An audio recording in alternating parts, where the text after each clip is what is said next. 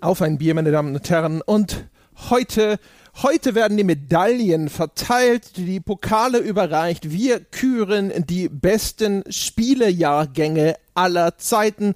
Und mit mir angetreten ist das Spiele-Nobelpreiskomitee bestehend aus Jochen Gebauer. Hallo, Herr Gebauer. Hallo, Herr Peschke. Ich freue mich sehr, heute zu Gast sein zu dürfen in dieser distinguierten Runde. Ja, ebenso. Ich bin sehr gespannt, wen wir heute küren dürfen. Und ebenfalls anwesend ist unser geschätzter Mitjuror, Herr Stange. Schönen guten Tag, Herr Stange. Ahoi.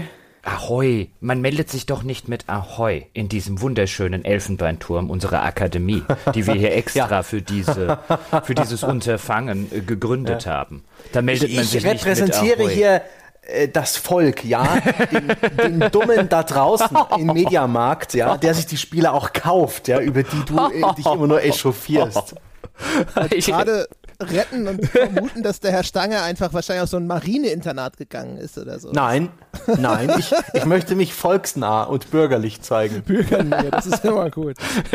Klappt bei dir genauso gut wie bei dem Politiker gerade. du kannst also ja mal perfekt. gleich noch bürgernäher werden ja, und uns sagen, welchen äh, Gerstensaft du dir heute hinter die Binde kriegst. Ja, während ihr hier wahrscheinlich wieder mit euren eklektischen IPAs und, und, und, und äh, Craft-Bieren ankommt, habe ich mir ein ein, ein leckeres Ammerndorfer Bier, ein helles gekauft. Das ist so ein Bier für jeden Tag. Das wird in Großserie hergestellt. Das schmeckt trotzdem gut. Ja, da muss man jetzt nicht irgendwie den Aromahopfen nehmen. Herrlich. Ich freue mich jetzt schon. Mmh. Ja. Ammerndorfer. Ein, ein Bier für jeden Tag. Ich liebe, liebe, liebe es. Na dann, ja. ich habe äh, auch aus der Lieferung weiterhin vom guten Tobi ein Zeppelin-Bier und angemessenerweise, weil es ist ja ein historischer Moment, ja. Bislang existierte die gesamte Spielebranche so vor sich hin und wusste nicht, was waren denn tatsächlich die besten Spielejahrgänge, bis wir es ihnen heute verraten haben oder werden. Und deswegen äh, ist es sehr, sehr angemessen, ein Bier zu nehmen, auf dessen Etikett schon steht. So schmeckt Geschichte. Es kommt wohl aus der Bodenseeregion, es ist Natur trüb und ich nehme an, hm. es ist ein Bier gemacht für feierliche Anlässe. Ja, bei, de, bei, bei dem Namen Zeppelin-Bier muss ich hingegen wieder an die Hindenburg denken, ja. Und das könnte auch eine Metapher für unser, äh, für unser heutiges Vorhaben werden. Ja? Es ist ja immer, es gibt ja immer die, die eine oder die andere Betrachtungsweise. Ja. Ich habe ja, ich habe heute keinen Gerstensaft am Start. Nein, nein, in meiner distinguierten Runde werde oh Gott, ich mich nicht, genau, ich werde mich nicht mit dem Getränk des Plebs zufrieden geben, sondern ich trinke von der äh, Kälterei Himmelheber aus Brenzbach im Odenwald einen Himmelheber Odenwälder Apfelwein. Natürlich sauer gespritzt, wie sich das im Lande Hessen gehört in einer entsprechend großen Gebindegröße. Ist hier nämlich einfach viel zu heiß, um Bier zu trinken. Aber sauer ja. gespritzt, der Äppler geht immer. Außerdem passt es doch auch super, denn wir werden ja jetzt hier quasi äh, ganze zwölf Monate jeweils in den Himmel heben. Ja, genau. Mhm. Ich bin sozusagen der Himmelheber. Das trifft sich gut. Mhm. Wir sind alle Himmelheber. Heute sind wir alle Himmelheber. Ich stelle wieder Atlas, nur mit Wolken. Oi, oi, oi. Uh, uh, uh. Reiten Sie lieber mal los, Herr Peschke. Ja, reiten Sie mal lieber los. Ja, also wir stellen uns schon mal drauf ein, äh, ja, das wird jetzt wahrscheinlich äh, chaotisch und turbulent zugehen, aber so ist es nun mal, ja, wenn Geschichte geschrieben wird. Also wir hatten uns ja darauf verständigt, wir wollen jetzt, wie, wie man es halt so macht, quasi, quasi wie bei einer Top-Ten-Liste, ja, von hinten nach vorne durchgehen, indem wir verkünden, was ist denn unser Rang 10 jeweils der 10 besten Jahrgänge und wir haben uns auch darauf verständigt, das sind persönliche Listen. Es gibt keinen Anspruch hier auf Objektivität, keiner sitzt da und sagt, ich habe das hier mit der Nickelbrille und dem spitzen Bleistift durchgerechnet, ja, mit Metascores oder sonst irgendwas. Sprechen Sie nur für sich, Herr Peschke. Sprechen Sie nur für sich. Aber, aber das, das war genau das, was du gesagt hast, was Sie tun. Wait a minute. ja, und auf jeden Fall, also keine Ahnung. Wie habt ihr das denn? Ich, ich habe es jetzt so gemacht. Ich habe mir gedacht, so, okay, dann suche ich mir jetzt die Jahrgänge raus, wo ich die meisten Sachen äh, habe, wo ich dachte so, ey, das, das war einfach geile Spiele, die habe ich gern gespielt. Ich habe an diesen Spielejahrgang sehr, sehr gute Erinnerungen, weil ich einfach eine Masse an Titeln habe da, die, die richtig cool waren. Wusstest du auch immer gleich, in welchem Jahr die coolen Spiele rauskamen? Ich bin ein schrecklich vergesslicher Mensch und wenn man sowas, und wie ich an sowas denke wie, hm, Battlefield Bad Company 2 hat mir Spaß gemacht, da musste ich immer noch nachschauen, wann ist es rausgekommen. Äh, äh, dann gegenspiegeln, was war in dem Jahr noch drin. Ich habe mich da relativ schwer getan damit. Ich habe dann irgendwann angefangen, einfach chronologisch meine persönliche Spielehistorie nachzuverfolgen, ja, in die alten Fußstapfen zu treten und bei all den signifikanten Jahren habe ich mir ein kleines Häkchen gemacht. Hm. Ja, so ja. ähnlich. Ich, ich habe halt auch überle ich hab überlegt, was sind denn die richtig geilen Dinger? Dann habe ich geguckt, wann sind sie rausgekommen. Dann habe ich geschaut, was kam denn noch in dem Jahr? Und wenn ich Glück hatte, war es viel. Und dann habe ich gesagt, ah, das ist ja einer der besten Spieljahrgänge aller Zeiten. Oder es war so ge gefühlt der einzig gute Titel oder der einzige, der mir wirklich gut gefallen hat im Jahr. Und dann so, Oh, das war wohl eine, eine Schwalbe ohne Sommer. Hm. Also ich bin ja tatsächlich so ungefähr, zumindest mal grob, mit dem groben Kamm sozusagen, über so alle Spielejahrgänge so ab Mitte der 80er drüber gegangen, habe so grob geguckt, was so released worden ist. Und dann bin ich entweder über Spiele gestolpert, viele Spiele in einem Jahr, bei denen ich entweder gesagt habe, boah, ich fand die geil, oder eben einige Jahrgänge habe ich auch dabei, wo ich gesagt habe, die sind eigentlich so aus historischer Perspektive. Ja, gibt das eine oder andere, was ich super fand in dem Jahr, sind allerdings allerdings auch aus historischer Perspektive in diesem Jahr sehr viele relevante Spiele erschienen. Das heißt, ich habe so eine Mischung aus meinen Lieblingsjahrgängen und meinen Lieblingsjahrgängen schrägstrich historisch relevanten und wertvollen Jahrgängen. Mhm. Also alles noch ein bisschen trübe gemacht, das Wasser, ja. Äh, wie, wie, wie in diesem einen Lied. Er macht das Bächlein trübe, ja, damit du auch äh, Teflonartig dich jeglicher Kritik fernhalten kannst. Ja, die prallt von mir ab, ja. ja. Die prallt ab. Das ist nicht nur Teflon, das ist quasi so ein, so ein, so ein Schutzschild. Ja. Und dann fliegt sie demjenigen, der sie äußert, fliegt sie ins Auge. Mhm. Herrlich. Wo wollen wir einfach loslegen? Wollen wir ins trübe Wasser springen? Ja, können wir machen. Dann Nein. fang doch mal an. Fangen Sie doch mal an, Herr, Herr Stange. Was ist denn Ihre Nummer 10? Meine Nummer 10 ist das Jahr 1994. 94. 94. Denn im Jahr 1994 war ich langsam ein bisschen drin im Gaming. Das war bei uns ja ähm, systembedingt erst ab der 90er wirklich möglich, an diesen ganzen Spielen teilzuhaben.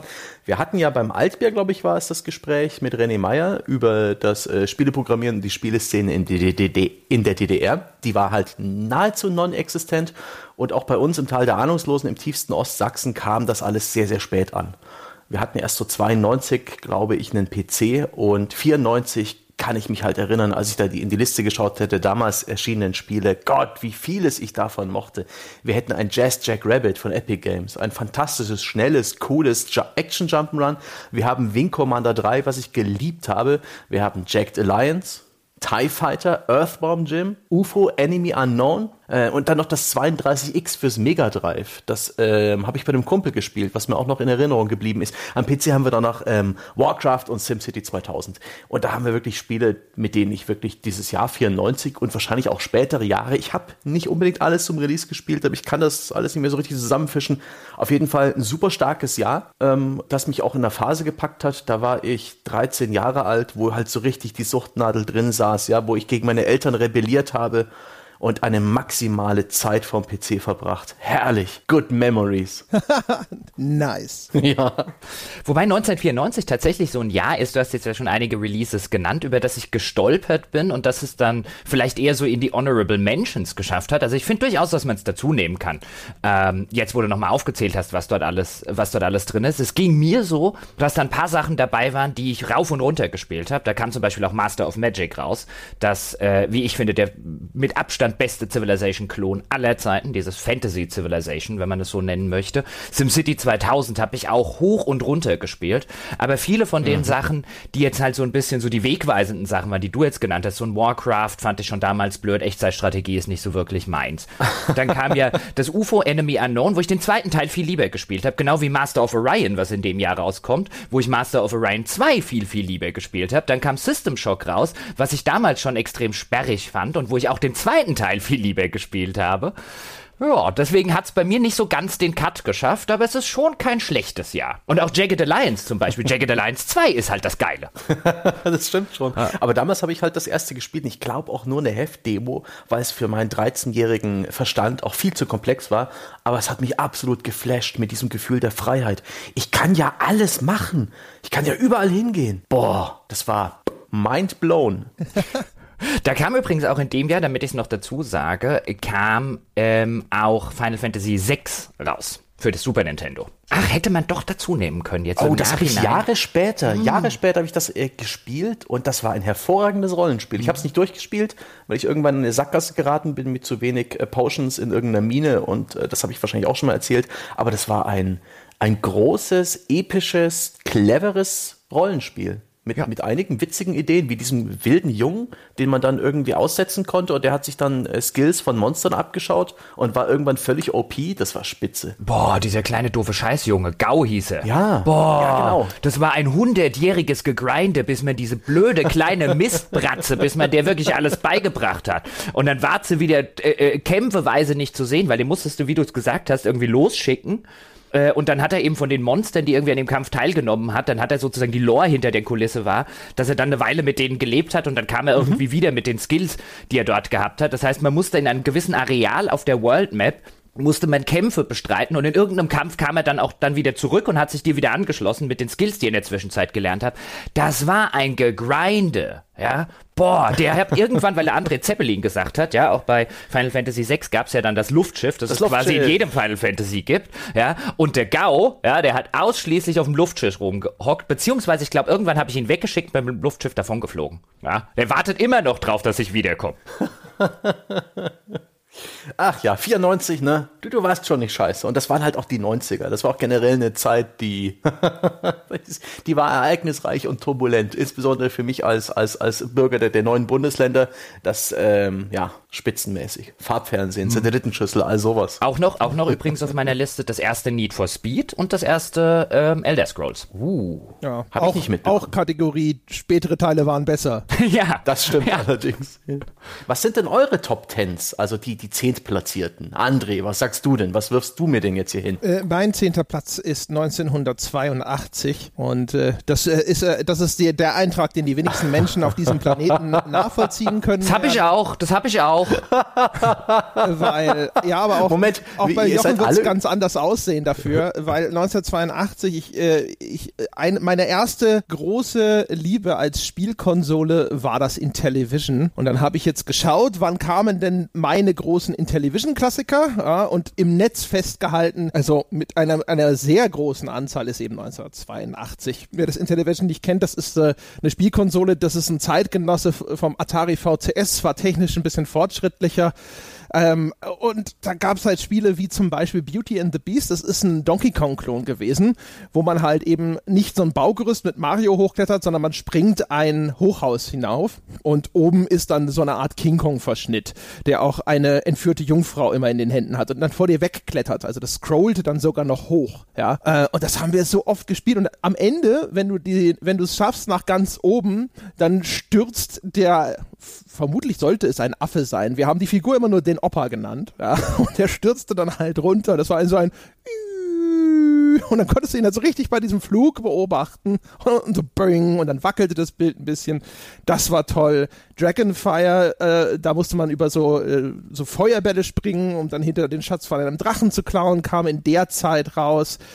Utopia, ähm, ein Spiel, über das ich schon immer mal auch eine eigene Folge machen wollte. So das erste God Game von Don Deglow. Das ist fantastisch. Lock and Chase war ein Pac-Man-Klon, ist auch aus 82 vermerkt und, und, und. Also es gibt unglaublich viele fantastische Intellivision-Spiele und die sind alle 1982 erschienen. Und es, äh, eines muss ich noch erwähnen, und zwar ist es Frogbock. Und Frogbock hat man zu zweit gespielt. Es gab zwei Seerosen, links und rechts im Bild. Jeder steuerte einen Frosch und oben fliegen verschiedene Insekten vorbei. Und du musst dann halt mit deinem Frosch springen. Der springt immer auf das gegenüberliegende Seerosenblatt und in der Luft dann mit der Zunge diese Insekten fangen. Und das Witzigste an Frogbock ist, es hat einen Timer. Es wird dann dunkel. Und wenn es dunkel wird, schlafen die Fröschchen ein. Und das Geräusch, das die Frösche machen, wenn es dunkel wird, ja, dann wird es dunkel, der Frosch landet noch auf der Seerose und schläft sofort ein und macht dann so. in, so gut. In welchem Alter hast du das gespielt? Also wahrscheinlich nach 82. Äh, wahrscheinlich aber nicht lange nach 82. Also ich werde so sechs, sechs, sieben Jahre alt gewesen sein. Hm, okay. Also äh, ich habe das auch genau so, auf irgendeinem Platz können Sie sich dann aussuchen, wie André das gerade gesagt hat. Ist also quasi jetzt, okay, ich muss jetzt, ich muss es beichten, ja. Ähm, das ist sozusagen eine Weiterführung eines äh, Witzes, der gestartet hat, bevor die Aufnahme begonnen hat. Denn es war meine Idee, mal die besten Spielejahrgänge zu küren. Und dann habe ich das den beiden Herrschaften hier vorgeschlagen. Und dann hat der Herr Stange im Skype so ein bisschen rumgepienst. Oh, ob er zehn zusammenbekommt, können wir nicht lieber fünf machen? Das wäre viel einfacher. Und seitdem habe ich irgendwie angenommen, wir machen fünf. Jetzt hatten die beiden Kollegen hier aber zehn an den Start gerollt. Das heißt, ich habe jetzt noch eine halbe Stunde, bevor die Aufnahme losgegangen ist, bin ich losgescrambled und habe noch irgendwie versucht, hier mit meinen ganzen Aufzeichnungen, die schon irgendwie eine Woche alt sind ähm, und wo ich die Hälfte nicht mehr entziffern kann, irgendwie noch fünf andere Jahrgänge, hab's nur auf vier geschafft und dann habe ich gesagt, ich nehme einfach einen, den ihr auch nehmt. Und dann behaupte ich Na, einfach, ehrlich? das ist meine. Ja, hatte ich auch auf der Liste. Ganz klar, Gut, 1982. Du gleich abgelehnt hast. ja. Sehr gut. Da weiß man, wo, wo die Allianzen sind. Ach Aber nein. 1982, auch über warte mal, 1982 ist auch insofern ist äh, historisch ein super interessantes Jahr, weil das war ja das Jahr vor dem großen Videospiele-Crash von 1983, berühmtermaßen. Und da kamen ja auch mit oder zwei der lange Zeit bestverkauften Spiele aller Zeiten her. Also zum einen die Atari 2600 Version von Pac-Man äh, und zum anderen Pitfall, eins der ersten ganz, ganz großen Spiele von Activision. Oh. Es gab auch einen Pac-Man Pac-Man-Klon in dem gleichen Jahr auf dem Intellivision namens Lock and Chase. Da hat man aber äh, Polizisten und Verbrecher gehabt statt Geister und Pac-Man. Und im Dezember, im Dezember, das noch ganz kurz vor Schluss, Sebastian, kam das E.T. raus für den Atari 2600, dem bis heute so ein bisschen unfairerweise nachgesagt wird, es habe diesen großen Videospiele-Crash von 1983 sozusagen im Alleingang ausgelöst. Und was so als eins der schlechtesten Spiele aller Zeiten gilt. Also eindeutig das beste Jahr aller Zeiten, würde ich sagen. Ja, perfekt. Ja, nee, also 82, das war, das war ein Traum. Ich habe so viel Spaß mit diesen genannten und noch weiteren Spielen gehabt. Großartig. Night Stalker ist auch aus 82, sehe ich gerade auf meiner Liste. Das war äh, ein Labyrinth, äh, in dem man sich quasi auch dann, man hatte so eine Figur und du konntest eine Pistole aufsammeln in diesem Labyrinth, aber die hatte dann immer nur ein paar Schüsse, glaube ich. Und dann kamen unten immer so Roboter und die wurden immer schneller und am Schluss kam ein unsichtbarer Roboter. Und ich war als Kind damals unfassbar beeindruckt von meinem Vater, der es geschafft hat, sogar gegen den scheiß unsichtbaren Roboter eine Zeit lang weiter zu überleben. Tja, ich habe ja auch nette Erinnerungen mit dem Atari Junior, der kam im Jahr 8, oder 88 oder 86 raus. Wir hatten das Ding aber erst 1990 und da waren dann schon so eine 32 Spiele in einem Cartridge drin, wo wiederum Spiele wie auch Pitfall drin waren, die bereits vorher erschienen sind. Deswegen kann ich eigentlich erst ab den 90ern Aussagen zu Jahrgängen treffen. Aber das war auch eine schöne, naive Zeit. Die allererste Spielkonsole, da haben die Eltern noch mitgespielt, nannten einige diese Spiele äh, Russenpanzer. Ja, mein Vater hat dieses Tank Combat immer Russenpanzer genannt. Spitzenmäßig. Naiv, fröhlich, unbeschwert. Sehr schön. Dann mache ich mal weiter mit meiner Nummer 10. Meine Nummer 10 Neun. ist. Äh, 10, 10. Das, äh, 1982 kommt irgendwo anders hin. Oder ich mache einfach mit meiner 9. Genau, ich mache einfach mit meiner 9 weiter. Das ist eine gute Idee. Meine neun ist wirklich so aus der Rubrik, gut, ein paar Sachen sind schon berühmtermaßen, wenn ich hier äh, drauf gucke, aber das habe ich hauptsächlich deswegen ausgesucht, weil das so ein Jahr war, in dem ich sehr, sehr viele Spiele extrem intensiv gespielt habe, nämlich 2000. 2000 kam raus, also die Spiele, nenne jetzt nicht alle Releases, die dort passiert sind, sondern die Spiele, die ich ähm, rauf und runter damals gespielt habe, selbst so unscheinbare Sachen wie Nox, so ein Action-Rollenspiel von Westwood, habe ich damals gespielt wie blöde. Dann die Sims, der erste Teil, gespielt rauf und runter. Deus Ex natürlich. Icewind Dale, auch keins der besonders tollen ähm, Black Isle Rollenspiele, aber locker damals 40, 50 Stunden durchgespielt. Diablo 2. Dann kam im Herbst Baldur's Gate 2, das ich rauf und runter gespielt habe. Und es kam noch No One Lives Forever, der erste Teil. Eins meiner Lieblings- oder einer meiner Lieblingsshooter aller Zeiten. 2000 war voll ein Jochenjahr. Da kam sehr viel Kram raus, den ich damals mit Freude gespielt habe. Und jetzt könnte man sagen, so ein Sims, ein Deus Ex und Diablo 2 und ein Baldur's Gate 2 waren auch durchaus für ihre Genres jeweils wegweisend. Deswegen kann man das guten Gewissens dazu nehmen. Oh, ich hätte ich hätte das aufnehmen sollen. Das ist nicht in meiner Top 10 Liste, aber jetzt, wo du sagst, fuck, ich muss irgendeins raushauen. 2000 gehört rein. Da ist nämlich auch Dead or Alive 2 erschienen, was ich auch hoch und runter gespielt habe. Genauso Diablo Soldier of Fortune ist erschienen. Ne? Äh, und da wurden dann die raubkopierten CDs ausgetauscht. Äh, André weiß Bescheid. Deus Ex habe ich ja auch gespielt. Gott, ist das ein gutes Jahr. Wieso habe ich das nicht mit aufgeschrieben? Wahrscheinlich, weil es ein Launch-Jahr für die PS2 war. Und ich weiß noch, das erste Jahr einer Konsole ist immer schwierig. Das Ding ist ja Ende 99 rausgekommen. Ich habe es mir gleich gekauft, das Civi damals. Und ich weiß noch, ich war so ein bisschen enttäuscht und habe deswegen dann später in der Liste bei mir 2001, als sie langsam Fahrt gewonnen hat. Hm, Mist.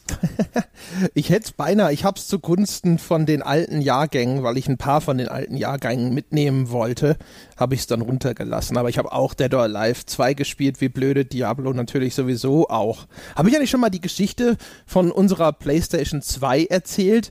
Und wie wir notgedrungen eine zweite PS2 kaufen, gekauft haben, um unsere erste PS2 auszutauschen. War das, wo, wo jemand den 110 äh, Volt Schalter hinten am Gerät gedrückt hat? Nee, das war das, wo ich bei Infogramm eine Konsole vernichtet habe. Die PlayStation 2 Story war die, ich hatte mir eine PlayStation 2 gewünscht und habe sie auch bekommen damals. Wahrscheinlich war es zu Weihnachten, kann auch ein Geburtstag gewesen sein, weiß ich nicht mehr. Und dann ist uns die blöde PlayStation 2 nach glaube ich, zwei Wochen oder so verreckt aber wir hatten den Beleg nicht mehr und konnten sie dementsprechend dann halt nicht mehr eintauschen.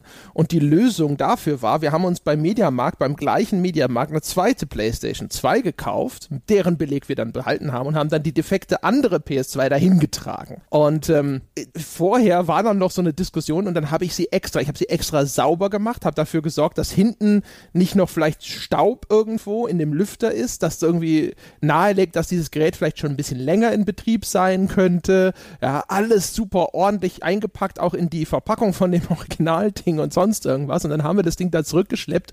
Und der Typ beim Mediamarkt hat sie dann auch noch wirklich sehr genau unter die Lupe genommen. Und ich habe Blut und Wasser geschwitzt, dass er jetzt irgendwie die Gerätenummer oder sowas tatsächlich irgendwie überprüfen kann. Aber Gottlob damals im Jahr 2000, 2001 vielleicht auch schon gewesen, wenn es Weihnachten ein Weihnachtsgeschenk war, ging es anscheinend nicht. Und dann haben sie sie auch umgetauscht und dann hatten wir halt jetzt zwei funktionstüchtige ah. PS2s und haben halt die andere dann auf Ebay verkauft und dadurch die Verluste minimiert.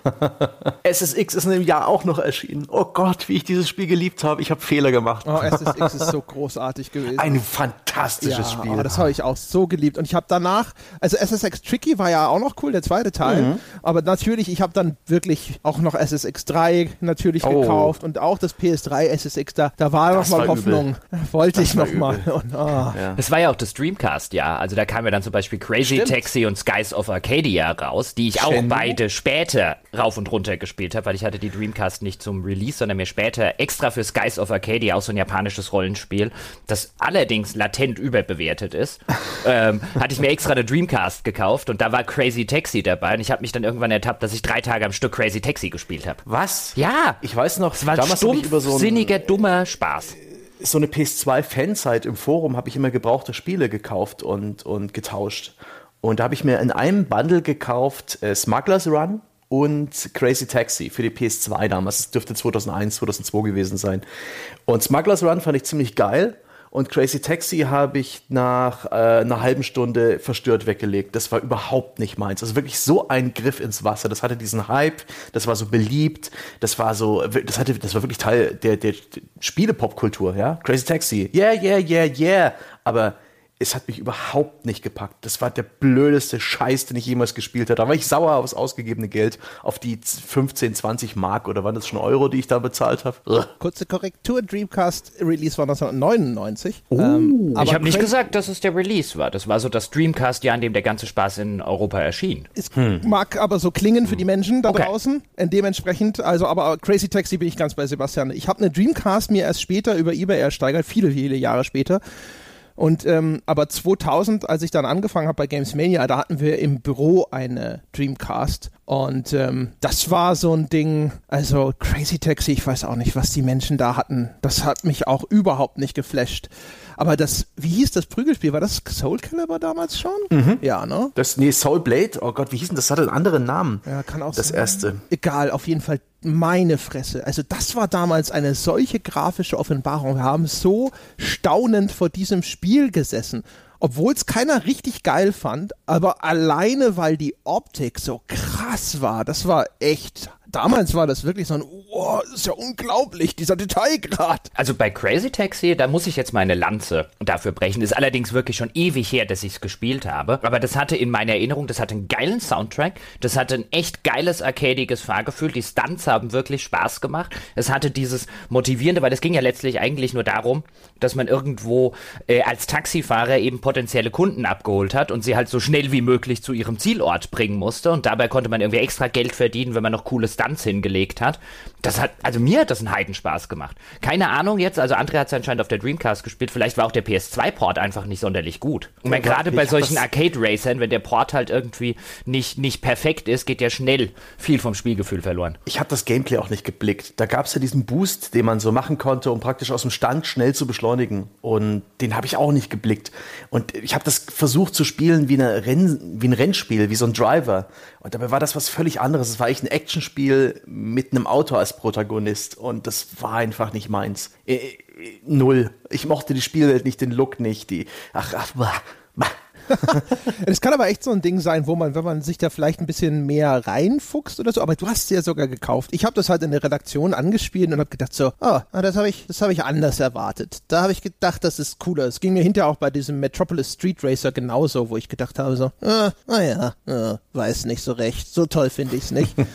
Was ist denn bei dir, André, auf der, auf der Nummer 9? Bei mir ist äh, Nummer 9 ist 1985. Boah, und immer noch die 80er. Ja, ich, wie gesagt, ich wollte halt wenigstens zwei von den, von den, den guten alten Jahrgängen mit reinnehmen, weil ich habe halt einfach, es geht ja um meine Top-Jahrgänge und ja. ich habe halt. Du bist halt auch schon über 50, ne? Ja, ja, also wenn das mal reicht, ne? mhm. Ein Rollator bekommt er zum nächsten Geburtstag. ja, aber ich erstmal so eins von diesen Dingern, die man immer so ein Stückchen nach vorne setzt. Wie, wie nennt man die? Ich weiß es Gehhilfe? Ja, ich, ist bestimmt noch ein Fachbegriff für. Mit diesen, so, wo ich dann so ten, abgeschnittene Tennisbälle unten dran machen kann. Ja, wie, wie, wie, wie äh, Herr Maulwurf da bei den Simpsons. Und dann werfen wir den Football in die Leisten. Der Football in die Leisten! Ist ja Gold, ja. Also irgendwann, ja. Ja, auf jeden Fall 1985 ist äh, Erscheinungsjahr sagt mir das Internet zumindest. Der, wahrscheinlich ist 1985 nicht unbedingt das Jahr gewesen, in dem ich diese Spiele tatsächlich gespielt habe, aber ich bin jetzt halt immer nach Release-Daten gegangen, wie sie in diesen Listen auf Wikipedia und so aufgelistet sind. Deswegen Winter Games. Gott haben wir viel Winter Games zu Hause gespielt. Insbesondere das das Biathlon, wo man da so mit dem Joystick dann am Hang immer so, genau wenn der Skistock wieder nach vorne ist, hip, hip, hip, hip, ja, und dann zwischendrin musstest du dann, ist da ist so ein, beim Schießen, beim Biathlon von Winter Games, da ist so ein, so ein Faden Fadenkreuz, das einfach von oben nach unten immer ganz schnell über diesen Zielpunkt äh, rauf und runter fährt. Und dann musstest du halt im richtigen Moment äh, abdrücken. Und das war, oh mein Gott, wir haben uns da so um diese Highscores gebalgt, wie oft ich Wintergames gespielt habe. Und das, es gab so einzelne Modi, also Winter Games, wer es überhaupt nicht kennt, ist einfach eine Sammlung von Minigames, die sich an die Winterolympiade anlehnen. Und dann gab es da eben sowas wie auch Bobfahren, das mochten wir alle nicht. Und das hat irgendwie auch, keiner hat so richtig verstanden, wie es genau funktioniert. Hot Dog, warum auch immer es Hot Dog hieß, war das Skikunstspringen, wo man dann äh, eine Skirampe runterfährt und dann musste man so Kunststücke in der Luft vollführen. Und wir haben halt insbesondere so Skiweitsprung und Biathlon haben wir halt immer und immer wieder gespielt. Das, das alleine ist sozusagen einer der ganz großen Titel an äh, Heimcomputertitel auch meiner Jugend. Dann äh, ist da rausgekommen. Also Moment, Moment, Moment, zu Winter Games muss ich jetzt kurz was sagen, bevor du weitermachst. Also erstens, ja, erstens muss ich sagen, wie kann man denn so blöd sein, um Bobfahren zu begreifen? Ja, Bobfahren war ja ganz einfach. Man hat sich einfach in die Richtung den Joystick bewegt, ja, in dem die Kurve ging. Ja, und dann hat man sich die Kurve reingelegt. Ja, du hast gesagt, ihr habt nicht Mhm, ja, ich hab, wir fanden es scheiße. Bobfahren war, Bobfahren war cool. Und das, was man nicht verstanden hat bei Winter Games, war übrigens der Eiskunstlauf. Ja, insbesondere wenn man es aus welchen. Eiskunstlauf? Es gab Eiskunstlauf und da musste man ähm, bei der, es gab eine Pflicht und ich glaube, es gab sogar eine Kühe. Genau. Und äh, da musste man verschiedene ähm, verschiedene, gerade bei der Pflicht musste man dann in, in, in einer gewissen Reihenfolge verschiedene äh, Formen, verschiedene Sprünge machen. Und das Schwierige war nicht, äh, in irgendeiner Form diese Sprünge dann tatsächlich zu machen. Da kam es dann auf Timing an, rechtzeitig den, den Feuerknopf drücken und so weiter, sondern zu wissen, welche man machen muss, wenn man vielleicht aus Versehen das Handbuch verlegt hatte. Das ist auch so ein Problem von den Spielen damals. Da hatten wir nie diese Handbücher aus irgendeinem Zufall. Und ich erinnere mich auch noch sowas wie Prince of Persia wollte irgendwann so ein Wort wissen auf Handbuchseite 11. Ja? Bis dahin habe ich ich immer gespielt. Das war ärgerlich. Und beim, beim Biathlon, das habe ich neulich in der C64-Folge, in einer davon schon mal mit dem, mit dem Gunnar Lott gelobt. Was ich beim Biathlon halt bis heute großartig fand, ist halt, wie man sich halt, ähm, wie man so überlegen musste und abwägen musste zwischen Geschwindigkeit, weil wenn die Geschwindigkeit, äh, wenn du schnell gefahren bist in den, in den Fahrpassagen ähm, oder schnell Ski gefahren in dem Fall und schnell den Berg hoch wolltest mit links und rechts rütteln, dann hat der Puls deines Skifahrers sich erhöht und dann war beim nächsten Schießstand hat sich das, das Fadenkreuz ähm, erratischer bewegt und schneller bewegt. Und du musst es halt immer so überlegen, okay, kurz vor dem nächsten Schießstand vielleicht ein bisschen weniger Tempo geben, damit ich danach ja nicht irgendwie verfehle und irgendwie eine Zeitstrafe aufgebrummt kriege. Das war schön. Aber war das nicht so, dass dein, dein Puls nur dann hochgegangen ist, wenn du halt einfach wilde Bewegungen gemacht hast und das Spiel hat einen bestimmten Rhythmus, ein bestimmtes Timing vorgesehen und dann konntest du quasi, wenn du genau das eingehalten hast, konntest du den Puls halbwegs niedrig halten und trotzdem optimale Geschwindigkeit kriegen. Nee, ich meine, also so richtig äh, dicke Geschwindigkeit, gerade wenn du jetzt zum Beispiel den Berg auf dem Weg zum Schießstand irgendwie hoch warst,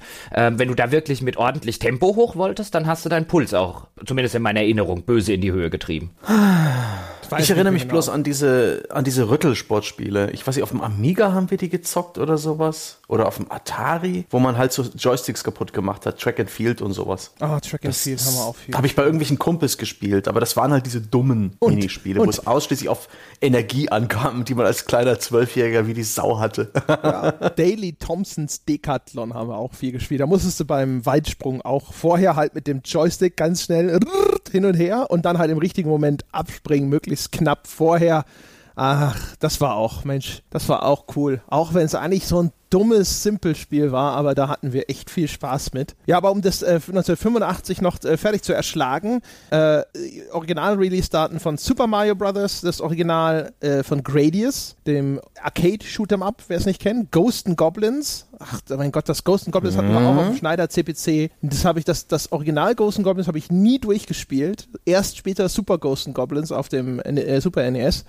Aber da habe ich mich auch, da habe ich ewig einen abgebrochen und es, es war ja so witzig, dass dann der Ritter hinterher auch in Unterhosen dastand, weil dann die Rüstung wegflog. Äh, Gauntlet 1985, das war super. Eine so vier Spieler Dungeon Hack and Slay, ja, wenn man so will, oh, ein ja. ferner Diablo Urahn, mhm. großartig, ja. Und vor allem keiner wollte immer den den Elfen spielen, wenn man es mal geschafft hat, sowas mit äh, vier Leuten zu spielen, ja. Und dann alle immer so, wer will den Questor? So alle so, äh, ne, nicht den Elf. das war auch gut. Und ein Spiel, das wahrscheinlich keine Sau mehr kennt, ist aus 1985, nämlich Tau Ceti. Und Tau Ceti war ein Spiel, ich kann das nicht erklären, weil ich es nie verstanden habe. Ich habe keine Ahnung, worum es da geht. Es war Vektorgrafik, man konnte sich auf irgendeinem fremden Planeten so in 360 Grad umdrehen und rumfliegen und man konnte Dinge abschießen, indem man auf die Leertaste gedrückt hat und dann kam ein Laser, der aus so zwei ähm, Linien bestand, die dann in einer Dreiecksformation auf einen Punkt zentriert aus, unten aus der Bildschirmmitte hervorging. Und das war, es war ein Spiel, das ich immer wieder gespielt habe, obwohl ich nicht sagen kann, warum. Wahrscheinlich fand ich einfach diese merkwürdigen 3D-Welten so cool. Außerdem, wenn man Dinge zerschossen hat, sind die in lauter einzelne Pixel zerfallen. Das sah irgendwie geil aus. Ich weiß aber über, ich habe keine Ahnung, worum es überhaupt ging bei Tau Ceti, aber es war super. Was Dann man vielleicht noch, ganz kurz, was man vielleicht noch nennen sollte, ja, jetzt muss hier der kleine, der kleine Rollenspiel-Nerd wieder rausgehen. 85 mm. war auch Bart's Tale und das erste und Ultima 4. Mm, der Vollständigkeit halber. Ja, don't care. Ja, ja du nicht, ich schon. es ist ja mein Jahr 1985. Das kannst Puh, ja ich kann es zu meinem, ich kann's, ich kann's, ich kann's zu meinem Jahr machen, wann auch immer ich will. Ist das jetzt so. deine neue 9? Machst du das jetzt mit allen? So, ja, so, ich mach du hast wahrscheinlich einfach gar kein Jahr. So, ich, ja, das habe ich auch. Ich stehle, ich stehle, ich stehle deine Jahre. Einfach so. Ha? Kannst, du mit deinem, kannst mit deinem Tau Ceti kannst in die Grube fahren. Bist wie dieses kleine Ding bei Barbarian, was dann kommt und mit dem den, den Kopf äh, wegkickt und dann mit dem Kopf Fußball spielt, den man abgeschlagen hat. Ja, du bist wie die 4x99 Berserker bei Bart's Dauert ewig und drei Tage, bis du mit deiner Scheiße durch bist. So, habe ich dich jetzt kaputt gemacht? Mir fällt kein toller Diss euch gegenüber. das ist echt ärgerlich. Ihr seid irgendwie wie so zwei Monkey Island Charaktere, die in der Kneipe rumhocken oder so. Aber es, ist, ach, es fällt mir nicht wirklich. Kann ich LeChuck sein? Eine, ich will LeChuck sein. Nein, ich habe eine Top 9. Aber ja, ihr seid wie jetzt noch Jochen? Hat Jochen seine 9 schon? Ja, meine 9 war doch 2000. Ach ja, richtig. Ja, gut, ja, dann können wir ja weitermachen mit der 8. Ah, und, nein, nein, meine Top 9 noch. Jetzt deine okay. fehlte. Was siehst du? Ich, oh, ah, das ist ja wirklich, hier, hier weiß man, wo man steht in, in, in der Hierarchie. Nee, ne? Ich habe dich einfach nur für Jochen gehalten. Das Fußnote. Okay. Wieso? also. Ich finde, für mich seid ihr alle gleich. Großer Gott. 19... 1999 ist meine Top 9. Ja, da kommt aber, das letzte Jahr der 90er. Ähm, und das sind äh, folgende Spiele erschienen, die mich an Scheiß interessieren, aber angeblich gut sind. Super Smash Bros. für die N64, Silent Hill, Mario Party, Final Fantasy VIII, EverQuest, was der Jochen genördet hat, Counter-Strike, was bis heute Leute nerden, Jacked Alliance 2, was ich tatsächlich verpasst habe, System Shock 2, was ich nicht kapiert habe, Outcast, was ich nur angehimmelt habe in Magazinen, wo mein Rechner nicht schnell genug war, Tony Hawk's Pro Skater, Soul Calibur, Resident Evil 6, Homeworld, Gran Turismo 2, Planescape Torment, geht mir alles am Arsch vorbei. Ich finde 1999 wegen folgender Spiele gut. SimCity 3000, Alpha Centauri, Driver, oh mein Gott, war Driver gut. Dungeon Keeper 2, Command Conquer, Age of Empires 2, GTA 2, Rayman 2 und Quake 3 Arena. Ja. Das ist ein Jahr, da habe ich viel, viel, viel gezockt. Und jetzt, und jetzt, und jetzt, jetzt packst du alles einfach mal zusammen, was du gerade aufgelesen hast. Und das ist das bei dir auf der 9? Ich wollte gerade sagen, what the fuck es gibt kein, Es gibt kein Jahr, in dem mehr gute Spiele erschienen sind als 1999 das liegt daran, dass äh, eigentlich keins von diesen Spielen mich so richtig gehuckt hat. Das war ein gutes Spiel, ja, das war das war solide, das hat Spaß gemacht, aber äh, ich mochte Quake 3 Arena nicht so gern wie Unreal Tournament. Ich mochte Dungeon Keeper 2 zwar sehr gern, aber es hat mich jetzt nicht so gehuckt wie andere Leute. Auch, auch Age of Empires 2 hebe ich lang nicht so hoch wie andere. Command Conquer, ja, ähm, nett, aber ich mochte äh, dieses äh, Red Alert, mochte ich lieber. Und das ist halt, viele gute Spielereien haben da angefangen. Es gab hervorragende, eine große Dichte an hochgerätigen Titeln, aber ich habe viel davon gespielt, es hat Spaß gemacht, aber es ist halt bloß auf Platz 9. Ja? und ich, ich, will euch auch Anlass geben, äh, zu nörgeln und mich zu hänseln. Was wäre denn ein Sonntagskast ohne? Ja, also bei mir ist es Rang 4. Und 4? Ja, Rang 4. und zwar, äh, bei mir ist, sind die Titel, die groß markiert sind, Silent Hill, Heroes of Might and Magic 3, Unreal Tournament, Quake 3, Planescape Torment und System Shock 2. Das ist halt echt eine Latte Latte an Spielen, wo man, also meine Fresse, ja, also äh, mindestens also mal mindestens zwei, drei äh, Best Game Ever in dem Jahr. Mario Party auch noch 1999. Meine Güte. Also oh, du hast Unreal Tournament in 99 gedrückt, wo es bei uns doch erst 2000 rauskam. Das, ich gehe immer nach Original-Release-Datum. Das springt ja hin und her wie bekloppt. Also ich hätte es, ich muss jetzt nochmal überlegen, ich habe mir jetzt gedacht, so meine Top 1 bis 3, die kann ich auch dann sozusagen spontan entscheiden, wenn wir dazu kommen, aber es wäre definitiv ein heißer Kandidat für Nummer 1.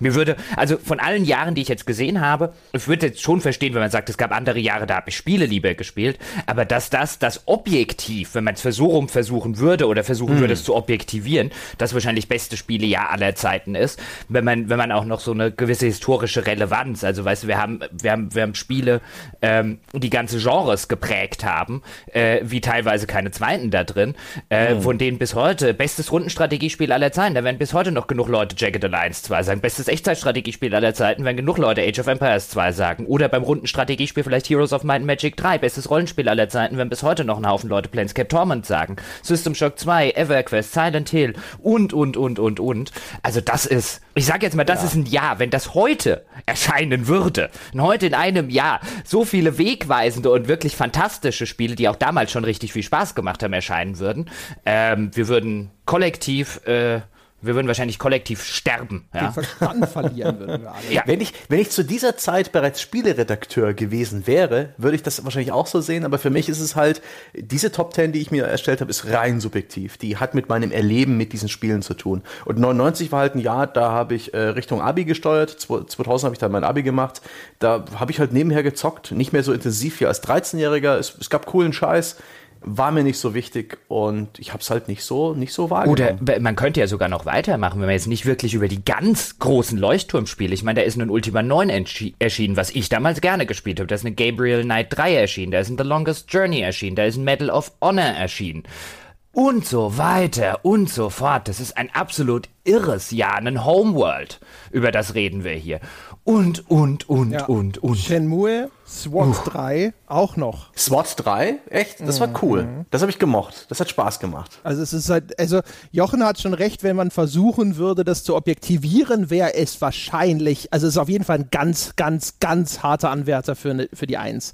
Das, dass das auf 4 ist, liegt nur an meiner persönlichen Selektion, äh, weil es ist echt, also. Ja, bei mir jedenfalls ist es die 9, ja. Deal with it, ja. Kollegen. Wir versuchen es ja gerade, so schwer es auch fällt. geht die Abmahnung raus, ja? Jochen ist so ja, schweigsam, der ist wahrscheinlich schon. nur enttäuscht. es tut uns mehr weh als dir. dann, dann, dann kann ich euch vielleicht mit meiner Top 8 versöhnen und, und die Reihenfolge so ein bisschen auf den Kopf stellen. Wo ist sie denn? Ah ja. Ja, mach mal. Meine Top 8. 2017 war ein fantastisches Spielejahr. Wir hatten uns ja sogar im Jahresrückblick oh, unterhalten. Ja? Da gab es äh, das neue Zelda für die Switch war fantastisch. Es, es gab Edith Finch, es äh, Triple A-Titel links und rechts. Ich habe mir jetzt äh, bewusst keine, was heißt bewusst aus Faulheit, keine Liste gemacht mit, mit Fett geschrieben oder nicht. Aber ich habe einfach 2017 äh, das Gefühl, dass da ein verdammt gute Spiele rausgekommen sind, in allen äh, Belangen, ob man es Indie mochte, ob man es klassisch mochte oder modern. Blockbuster oder nischig. Ja. 2017. Ich habe es auch auf 8. Also äh, komplett identisch, Sebastian, ja. Wieder eingestellt. Mhm. Oh, Gott sei Dank. ich habe ich hab sogar noch ein Stückchen weiter vorne offen gestanden. Ähm, das ist so ein Fall, wo ich mir auch, wo ich erst instinktiv gesagt habe, es war ein sehr, sehr gutes Spielejahr, haben wir ja auch schon häufig drüber geredet, auch im mhm. äh, Jahresabschluss-Podcast und so weiter, wo ich gedacht habe, das wird sehr wahrscheinlich auf der Liste landen werden und ich hatte es auch zuerst weiter hinten und dann habe ich mir allerdings gedacht, nee, weißt du, bei einigen anderen Jahren, die ich da jetzt drauf äh, äh, hatte und die jetzt dann noch kommen werden, ähm, wo ich mir jetzt sagen würde, ja, Weißt du, da ist dann so die Nostalgie spielt dann mit eine Rolle und ich glaube, es ist ein bisschen unfair dem 2017 gegenüber, bloß weil es noch so frisch in der Erinnerung ist und weil die Spiele noch nicht Zeit hatten, sozusagen in der eigenen Nostalgie zu marinieren, ähm, es, es weiter hinten einzusortieren. Ich hätte nicht viel mehr äh, Spiele. Also auf 8 wäre es mir zu niedrig gewesen. Da sind andere Jahre dabei, von denen ich jetzt ehrlicherweise sagen muss, nö, nö, nö, Nö. Ja, ich habe überlegt, ob ich es höher einsortierten sollen, aber ich habe genau umgekehrt gedacht. Ich habe mir gedacht, es soll ja eine subjektive Liste sein. Und die subjektive Empfindung hat halt eindeutig gesagt, nee, wenn ich es objektiv versucht hätte, dann hätte man vielleicht wieder drüber nachdenken müssen. Es gab ein Spiel, von dem ich glaube, dass es so in diese Kategorie, da denke ich auch in zehn Jahren noch wirklich sehr, sehr gut dran zurück oder vielleicht zwei, nämlich Zelda und vielleicht auch noch Nier Automata. Aber Mario Odyssey war toll, aber weiß ich nicht, ob ich das jetzt irgendwie äh, hinterher, wenn man mich dann in fünf bis zehn Jahren fragt, ob ich dann noch der, daran denke. Auch so selbst sowas wie What Remains of Edith Finch, so geil ich das fand, es gab halt diese eine Szene, ja, mit dieser Fischereifabrik, die ich unfassbar gut fand und in vielerlei Hinsicht auch wegweisend, aber das Gesamtpaket weiß ich nicht. Cuphead habe ich auf der Liste, fand ich eigentlich auch toll, weiß ich aber nicht, ob ich da, das ist halt alles so, weiß nicht, Hellblade zum Beispiel, äh, war in hm. vielerlei Hinsicht auch ein Titel, der eigentlich sehr, sehr viele starke Akzente gesagt, gesetzt hat. Aber ehrlich gesagt, Hellblade zu spielen, also, ah, so richtig geil war es nicht. Ne? Also es ist echt schwierig. Ja. Kann man also wahrscheinlich what, links und rechts äh, hin. Ja, glaube ich, glaube ich schon. Also What Remains of Edith Finch hat bei mir so ein bisschen Portal als das Spiel abgelöst, äh, bei dem ich jedem sage, wenn du das nicht gespielt hast, äh, ja, dann, dann hast du nicht genug gespielt. Ja, das ist das dein ist so, Journey wahrscheinlich. Das ist, ja, es ist mein Journey, genau. ähm, Persona 5 liebe ich ja nach wie vor. Ähm, ich mochte auch Resident Evil 7 sehr gerne. Ich mochte Horizon Zero Dawn sehr gerne. Das sind jetzt alles keine mhm. Spiele, wo ich jetzt auch sagen würde, jetzt spontan, ein, ähm, boah, da guckst du jetzt drauf und das sind die besten irgendwie aller Zeiten. Aber gerade bei so einem Horizon, wir werden später wahrscheinlich noch zu einem anderen Jahr kommen, wo äh, viele Sachen ihren Ausgang sozusagen nahmen. Ähm, das könnte ich mir schon vorstellen, dass wir bei Horizon Zero Dawn irgendwann über eine Serie reden, wo man dann auf 2017 zurückguckt und sagt, ah, da kam das erste Horizon raus. So ein bisschen wie Assassin's Creed oder so. Mhm. Das hat zumindest das Potenzial dafür, glaube ich. Also, das Jahr war schon stark. Dann hätten wir noch ein Original Sin 2 zum Beispiel. Ähm, auch so Serien wie Assassin's Creed haben sich sich mit ihrem Origins durchaus halbwegs neu erfunden. Das war von vorne bis hinten ein echt starkes Jahr. Und gerade bei einem Breath of the Wild wird man drauf gucken und hoffentlich in fünf oder in zehn Jahren sagen, das war das Jahr, in dem äh, die Open-World-Spiele ein bisschen weggegangen sind von dieser Ubisoft-Formel und äh, wo Nintendo ein bisschen gezeigt hat, was man einfach mit geometrischen Formen, was man mit Höhenunterschieden, was man mit ganz einfachem Emergent Storytelling aus der Spielwelt heraus in Open-World-Spielen noch anstellen kann. Mhm. Und es war das Jahr, als es Bethesda mit Singleplayer-Spielen versucht hat. Prey, The Evil Within 2 und dem neuen Wolfenstein. Und es ist offensichtlich damit mega auf die Schnauze gefallen. Da Aber die waren ja auch alle Historiker, die waren alle gut. Die waren alle nicht scheiße. Nee, ja, also die sind auch ein Grund dafür, dass ich das mit der Liste habe. Aber die, die äh, rückblickend betrachtet, wird das wahrscheinlich so ein, ein Scheidejahr für äh, ein, ein, Jahr des Scheidewegs für Bethesda sein. Das kann sein, aber auch, der, das finde ich interessant, dass du es ansprichst, Sebastian, weil der ganze Mittelbau sozusagen, es ist halt einfach auch neben den Leuchttürmen, es ist so ähnlich wie 1999, es ist auch noch mhm. ein Haufen echt guter anderer Kram erschienen. Ja, starker mhm. Supporting Cast habe ich mir auch mhm. dazu geschrieben. Sogar so ein Elex, wo ja. sich zumindest für für mich Piranha Bytes so ein bisschen rehabilitiert hat. Search kam ja auch raus, ne? Resident Evil 7 auch. Also, also eine Franchise, der, wo man das Gefühl hat, die hat sich auch so in eine Sackgasse manövriert, hat gezeigt, dass es da auch noch in diesem Pferd ist noch Leben. Es wird nicht das tote Pferd geprügelt. Ja? Ähm, also das war schon also wirklich ein wirklich, wirklich bemerkenswertes Spiel. Ja, ich meine, egal, ob es jetzt auf 8 oder sonst wo sitzt, ich meine überhaupt in die Top 10 der besten Spielejahre aller Zeiten bei dem einzig amtlich verbrieften Ranking zu kommen, ist ja schon so oder so eine herausragende Leistung. Ich komme mal zu meiner 8, ähm, weil hoffentlich oder vielleicht könnt ihr mehr sagen als äh, ich, weil ich die hm. hauptsächlich aus historischer Sicht aufgenommen habe, nämlich 1998. Das war ein Jahr vor 1999. Denn wenn wir 1998 gucken, Half-Life, erste Baldur's Gate, Fallout 2, erste Thief, StarCraft, Grim Fandango, Unreal, ähm, Kommandos, Tom Clancy's Rain Rainbow Six und noch ein bisschen anderer Kram. Vieles davon jetzt mit Ausnahme von Fallout 2, was eines meiner Lieblingsspiele aller Zeiten ist.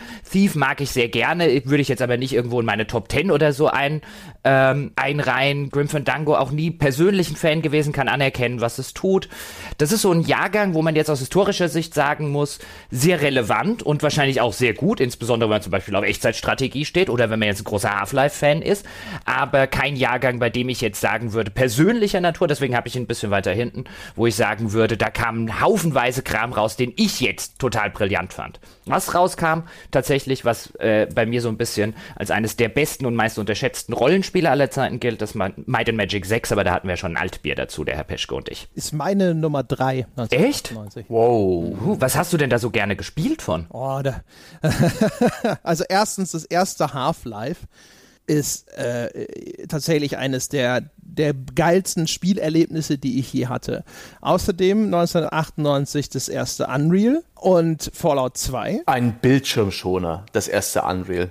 Da haben wir uns alle äh, staunend vom Monitor versammelt, weil es so geil aussieht, ja, mit dem Menü, wo die Kamera um diese Zitadelle kreist, aber das oh. Gameplay mm. langweilig, Was? langweilig, langweilig. Äh, ich weiß nicht, ob es der das allererste Shooter war. vor dem Herrn. Nein, Quatsch, Bullshit. Also ich weiß nicht, ob es der allererste Shooter war, aber äh, gefühlt der erste mit diesen zwei Feuermodi bei den Waffen, ja, wo du dann auch noch immer ja. dynamisch entscheiden musstest. Ja, und das hat alles Klick gemacht bei Unreal Tournament dann, wo das auch wirklich äh, Spaß gemacht hat, weil menschliche Gegner, coole Arenen, aber wirklich das Singleplayer Unreal 1 das Unreal 2 war sogar noch schlimmer. Also erstens gegen einen Grafikblender ist nichts einzuwenden. Das stimmt schon. Das stimmt und äh, gerade in der Zeit, nicht, wo die grafischen Fortschritte auch sehr erheblich waren. 1998 hat es deswegen so hoch geschafft, allerdings wegen Titeln, die für andere Menschen garantiert nicht diese Relevanz hätten.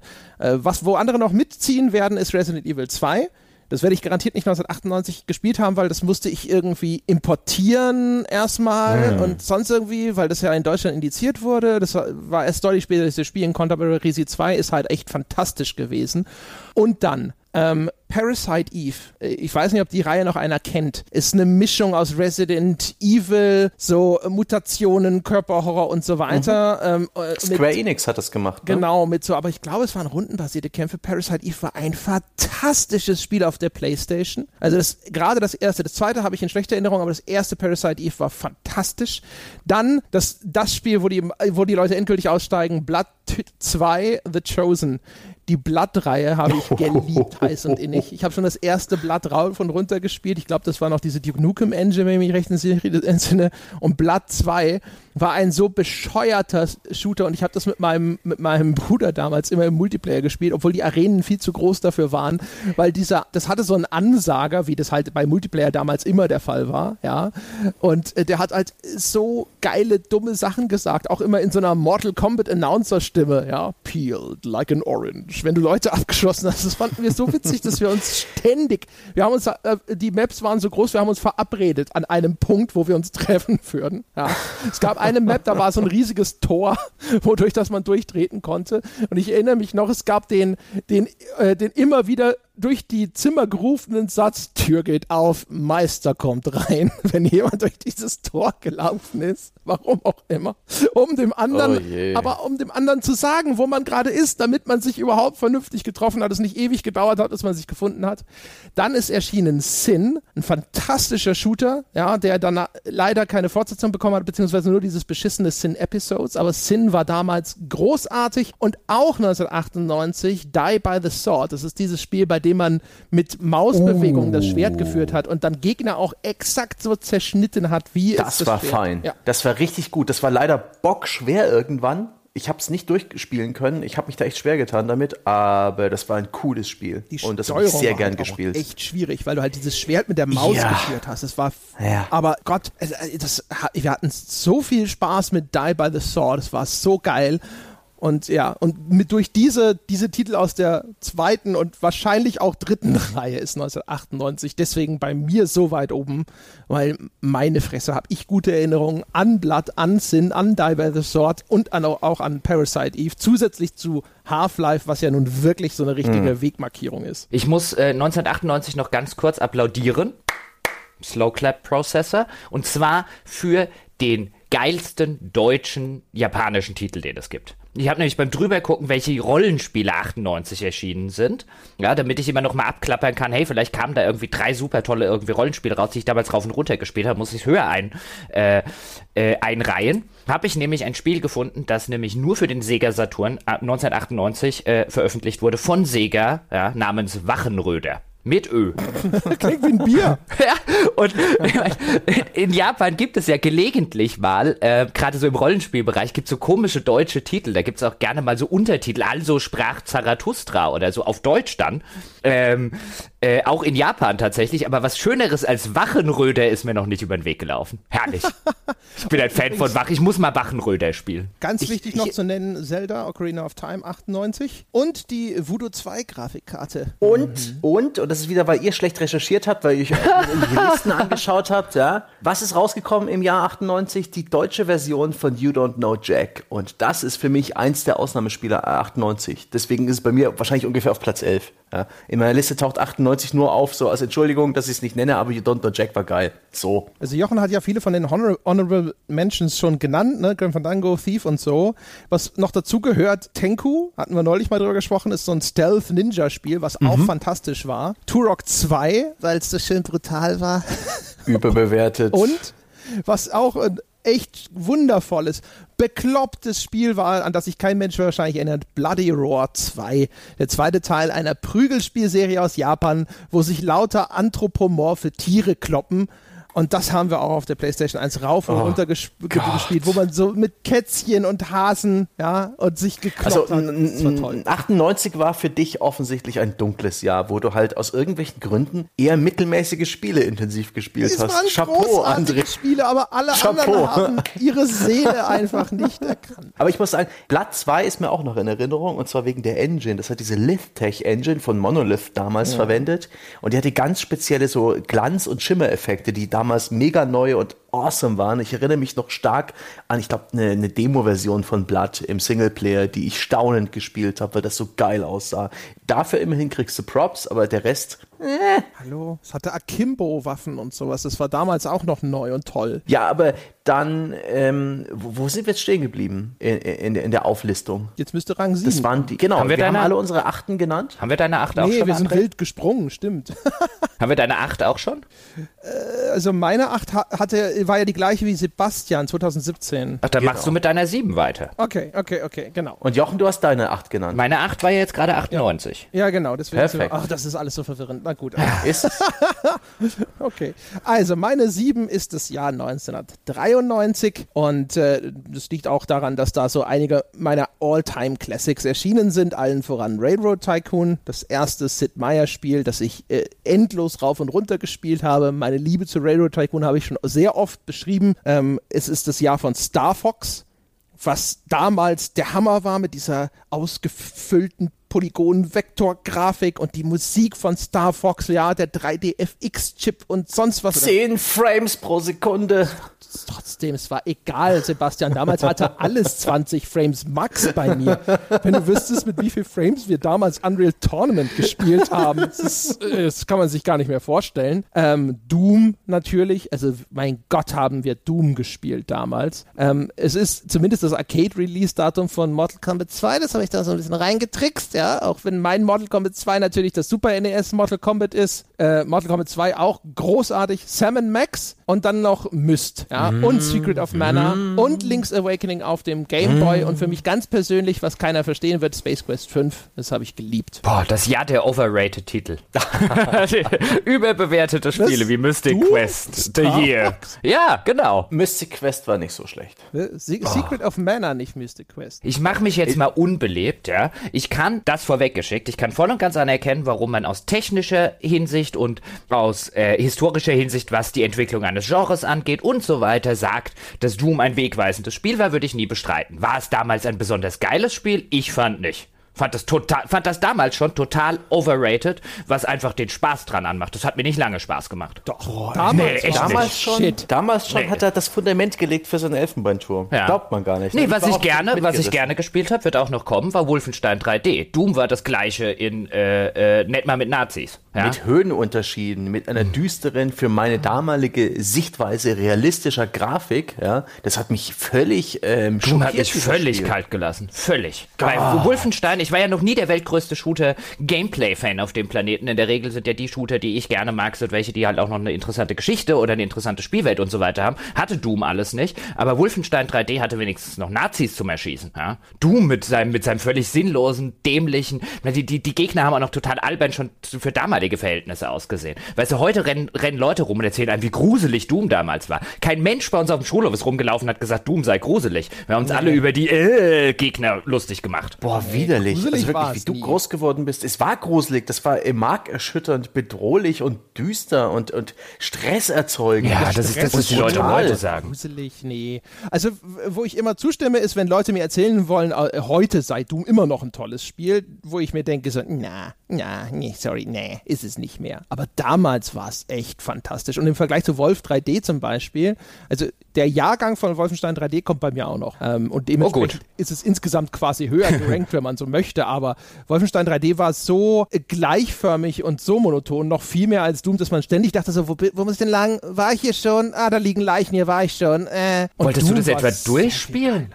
Wolfenstein 3D habe ich immer angefangen und habe Nazis erschossen, dann hatte ich irgendwann nach einer Stunde keine Lust mehr und dann habe ich es drei Tage später wieder angefangen. Ich hatte nie vor, der Wolfenstein 3D zum Beispiel, mhm. genauso wenig wie du, ich hatte nie auch nur ansatzweise das Interesse, das durchzuspielen. Ja, Doom habe ich aber durchgespielt. Und Doom war halt auch zum Beispiel das erste Mal Multiplayer. Also das war dann auch deutlich später, nicht als ich das das erste Mal gespielt habe. Das konnten wir damals noch nicht, weil wir keine Netzwerkkarten hatten. Aber dann hinterher so mit T-Stücken und äh, sonst was, ja, zusammengestöpselt und so so und dann Doom im Multiplayer gegeneinander. Das zusammen mit Duke Nukem 3D waren meine ersten Multiplayer-Shooter-Erfahrungen und alleine das war unfassbar augenöffnend brillant. Das war völlig neu. Das Erlebnis war großartig. Tatsächlich meine ersten Multiplayer-Shooter-Erfahrungen habe ich damals mit Unreal Tournament gemacht. Lang, also das hat dann gedauert. Wann kam Unreal Tournament? 99 hatten wir ja schon. Hatte genau. ja Sebastian mhm. zu weit hinten eingereiht.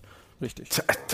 Völlig falsch. Also Völlig absurd. Die blöde 98 habe ich gar nicht mit drin. Ne? Die ist äh, die over, oh, überbewertet. Jetzt grabst du nur noch tiefer. Recht. Ich bin ja mal gespannt, was bei dem Herrn Stange noch kommt. Soll ich mal weitermachen? Mach meiner, Sie, nimm mal deine 7. Mit meiner Nummer 7. Ja, ich bin noch ein bisschen am überlegen, nehme ich das als 7 oder nehme ich das als 7? Soll ich fix meine 7 nennen, damit du dich drüber aufregen und dich entscheiden kannst? Nee, ich nehme mal...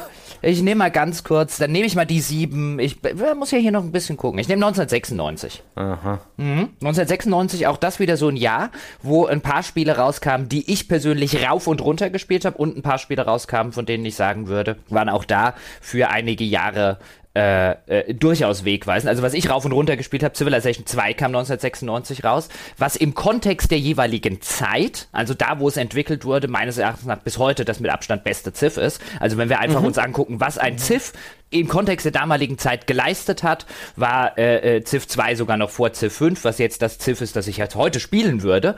Ähm, aber im Kontext der damaligen da, Zeit absolut fantastisch. Da, da, bin ich ganz bei dir. Da kam das, äh, äh, habe ich, ja, habe ich, habe ich auch damals, ich habe das locker jahrelang äh, wie blöd gespielt. Ja, es kam das erste. habe ich ein Civ so viel gespielt wie Civ 2. Das, dann kam irgendwann kam Civ 5, das war das Problem. Ähm, dann das erste Resident Evil 1996 habe ich damals gespielt wie total bescheuert. Ähm, Daggerfall natürlich, einer meiner All-Time Favorites, auch wenn es nicht wirklich ein brillantes Spiel ist, aber mein Gott, auch Monate, wenn nicht Jahre lang. Master of Orion 2, dann im Dezember noch Diablo, was wir damals auch mehr als ein Jahr rauf und runter gespielt haben. Und wenn man dann noch äh, wegweisende Spiele haben möchte, könnte man Quake bekommen, man könnte Tomb Raider bekommen, man könnte sogar Command Conquer Red Alert bekommen, was ja vielfach also mit der beste Command Conquer Teil gilt. Und wenn wir über äh, Online-Spiele reden, reden wir in dem Jahr auch über Meridian 59, was eines der frühen Online-Rollenspiele war, die sehr wahrscheinlich wegweisend waren für sowas wie später EverQuest und danach einen World of Warcraft. Also das Jahr hat so ein bisschen alles, nach was ich geguckt habe, nämlich habe ich rauf und runter gespielt, wie blöd halte ich bis heute für brillante Spiele und wegweisende Projekte. Ich habe Quake damals einfach zu sehr gehasst. Der, der erste hm. Sprung in diese 3D-Umgebung war für mich ein Rückschritt, weil im Vergleich zu den Sprites war das alles so hässlich, so klobig. Keine Ahnung. Quake ist ich echt so ein Spiel. Bis heute, ich verstehe ich nicht, wie es jemals so erfolgreich werden konnte, weil ich habe damals, ich habe mir das extra mitgebracht als Demo. Ich war in Irland im Urlaub und hatte dann ein, ein Heft gesehen, da gab es die Quake-Demo auf dem, auf dem Cover. Und dann habe ich das extra da gekauft für weiß der Himmel wie viele irische Pfund und dann zu Hause gedacht so, äh, das ist doch hässlich. Wieso sollte ich das diesen wundervollen Duke Nukem und sonst was Sprites vorziehen wollen. Ich muss ja ganz ehrlich sagen, ich habe Quake damals in dem Jahr, als es rausgekommen ist und an dem jede Spielezeitung voll mit irgendwie Quake und so weiter gewesen ist, ich habe das nicht angerührt. Das war das Jahr, in dem war ich beschäftigt mit, Resi äh, mit Resident Evil, mit Civilization 2 und Co. und es hat mich offen gestanden auch überhaupt nicht interessiert.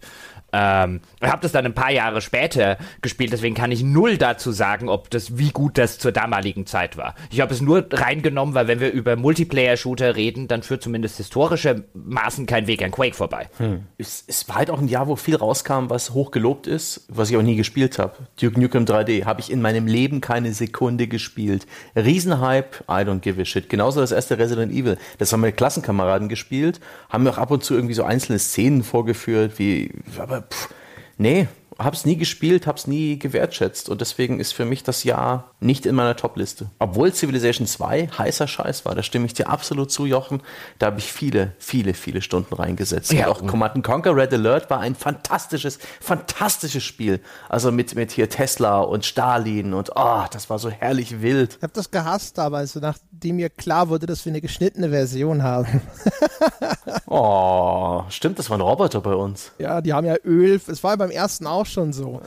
Ja. Aber dann waren ja auch noch Videoszenen irgendwie geschnitten, weil ich glaube, war das nicht so, dass man da Hitler irgendwie gesehen hat eigentlich in Red Alert und das war dann aber rausgeschnitten und so. Auf jeden Fall, ja, aus irgendeinem Grund, ich habe das halt so gehasst. Beim ersten ist es mir nicht so aufgefallen, beziehungsweise ich glaube, da haben wir sogar auch eine Importversion hinterher irgendwie bekommen und das war ganz schlimm. Deswegen habe ich das Red Alert ganz wenig nur gespielt. Ich erinnere mich, dass ich diese Mission mit Tanja gespielt habe, dieser russischen Attentäterin, wo du so eine Figur erstmal nur steuerst. Aber mhm. das war halt irgendwie das erste Command Conquer ist für mich so das das, das große Command Conquer, wo ich noch wirklich viel Zeit mit verbracht habe. Und beim zweiten war ich dann schon mit einem Fuß raus. Genau deswegen Ach, war es das. Diese herrlich trashigen äh, Realfilmsequenzen zwischendrin.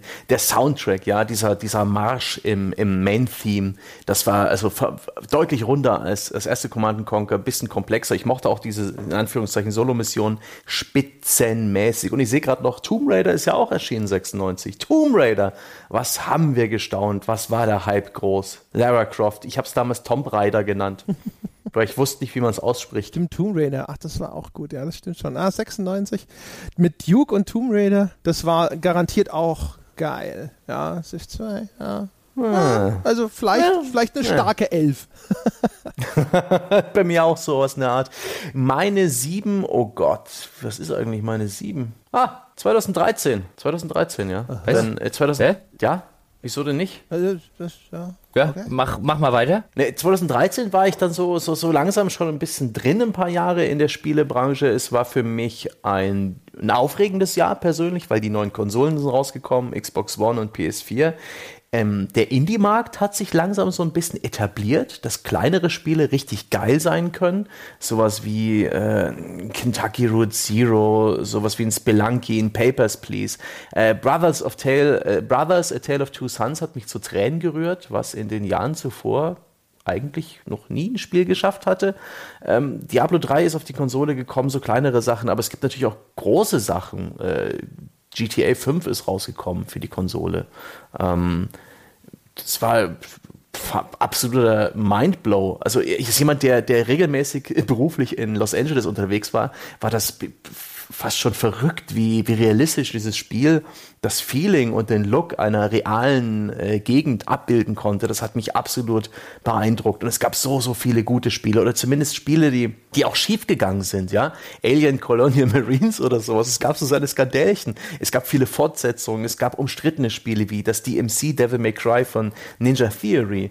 Ähm, okay, ich hätte meine Liste besser sortieren sollen, aber insgesamt so viele gute Spiele. The Stanley Parable äh, sticht da auch noch hervor. Final Fantasy XIV hat die Kurve gekriegt und mit A Realm Reborn äh, sein scheiterndes Online-Rollenspiel wieder auf die Gleise gestellt, was in der Form ich auch noch nirgends erlebt habe. Gone Home hat mich beeindruckt, Saints Row 4 hat mich unterhalten, Bioshock Infinite hat mein Hirn gefickt auf die bestmögliche Art und Weise, Dead or Alive 5 Ultimate für die äh, PS3. Jetzt sag endlich Last of Us, da sitzt, daheim sitzen sie alle und denken, sag endlich Last of Us. Ich, ich war nicht auch äh, Uncharted mit dabei, äh, Metro Last Light, Puppeteer für die PS3, unterschätzt, aber und Last of Us, ja, ja, The Last of Us war auch noch dabei. habe ich aber nie gespielt, habe ich nie gespielt. Fehlt mir. Tolles Jahr, also wirklich ein absolut tolles Spielejahr. Da ist alles dabei, für jeden was. Und wirklich, das ist auch bei denen, wo ich mir die meisten Spieletitel aufgeschrieben habe, die mir persönlich was sagen, wo ich eine emotionale Verbindung dazu habe. Hm. Das war schon krass. Also Gone Home und Bioshock Infinite und mit ein paar abstrichen damals, was ich sehr gerne gespielt habe, war Assassin's Creed äh, Black Flag.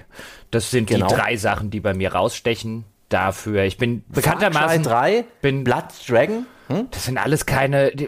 Far Cry 3 Blood Dragon habe ich, glaube ich, nie gespielt. Ähm, oh, The Last of Us, The Last of Us, darüber haben wir schon häufig geredet. Ich bin ja bekanntermaßen kein Riesenfan von GTA 5 und so weiter. Das ist ein Jahr, was für mich persönlich kann man natürlich nehmen, gerade wenn man sich äh, noch sowas wie GTA 5 eben vergegenwärtigt. Da kam das Tomb Raider Reboot raus, The Last of Us und so weiter. Mhm. Ist für mich allerdings eher ein Jahr, wo ich jetzt nach den beiden Leuchttürmen Bioshock Infinite und Gone Home äh, hätte, ist für mich persönlich da jetzt nichts dabei, wo ich sagen würde, eins der besten Spiele irgendwie aller Zeiten. Oh. Ey, da ist für jeden was dabei. So, äh, Anti-Chamber ist da noch erschienen. Äh, der Director's Cut von Deus Ex Human Revolution, so dass die Bosskämpfe endlich auch normal spielbar waren. Also, das ist so ein witziges Jahr. Weil er sich auch ein bisschen was gedreht hat. Die neuen Konsolen sind rausgekommen mit keinem beeindruckenden Startline-Up, aber es ist halt extrem viel passiert. Das wird mir noch lange in Erinnerung bleiben. Das war ein richtig dick, dick vollgepacktes Jahr. Ja. ja. Mein Platz 7. Ja, also klingt halt so schon durchaus äh, würdig, der, das Line-Up. Ich glaube, weißt du, mein Ding ist halt echt so, sowas wie das Tomb Raider Reboot oder sowas, das, äh, das ist halt total unter ferner Liefen, wenn ich über solche Listen nachdenke, ehrlich gesagt. Also da waren halt Sachen dabei, die waren nett, aber da gab es so andere Dinge, die ich so unfassbar unerträglich fand daran, dass ich halt, also wenn du mich so fragst, so, es sind beste, beste Spiele aller Zeiten, Top 1000 wahrscheinlich, wäre es nicht mit drauf. Ja, kann ich verstehen. Es gab ja auch echt Trash dieses Jahr. Beyond Two Souls, ja. Oder mit Army of Two. Ich glaube, das war der zweite oder dritte Teil. Das, das letzte Aufbäumen des, ähm, des Koop-Hypes, der eine Zeit lang existiert hat. Und ich glaube, 2013 war dann auch der 3D-Hype ziemlich groß. Nein, nein, nein, das war ein anderes Jahr. Das habe ich auch noch in den Top-Leisten. Ja, hm.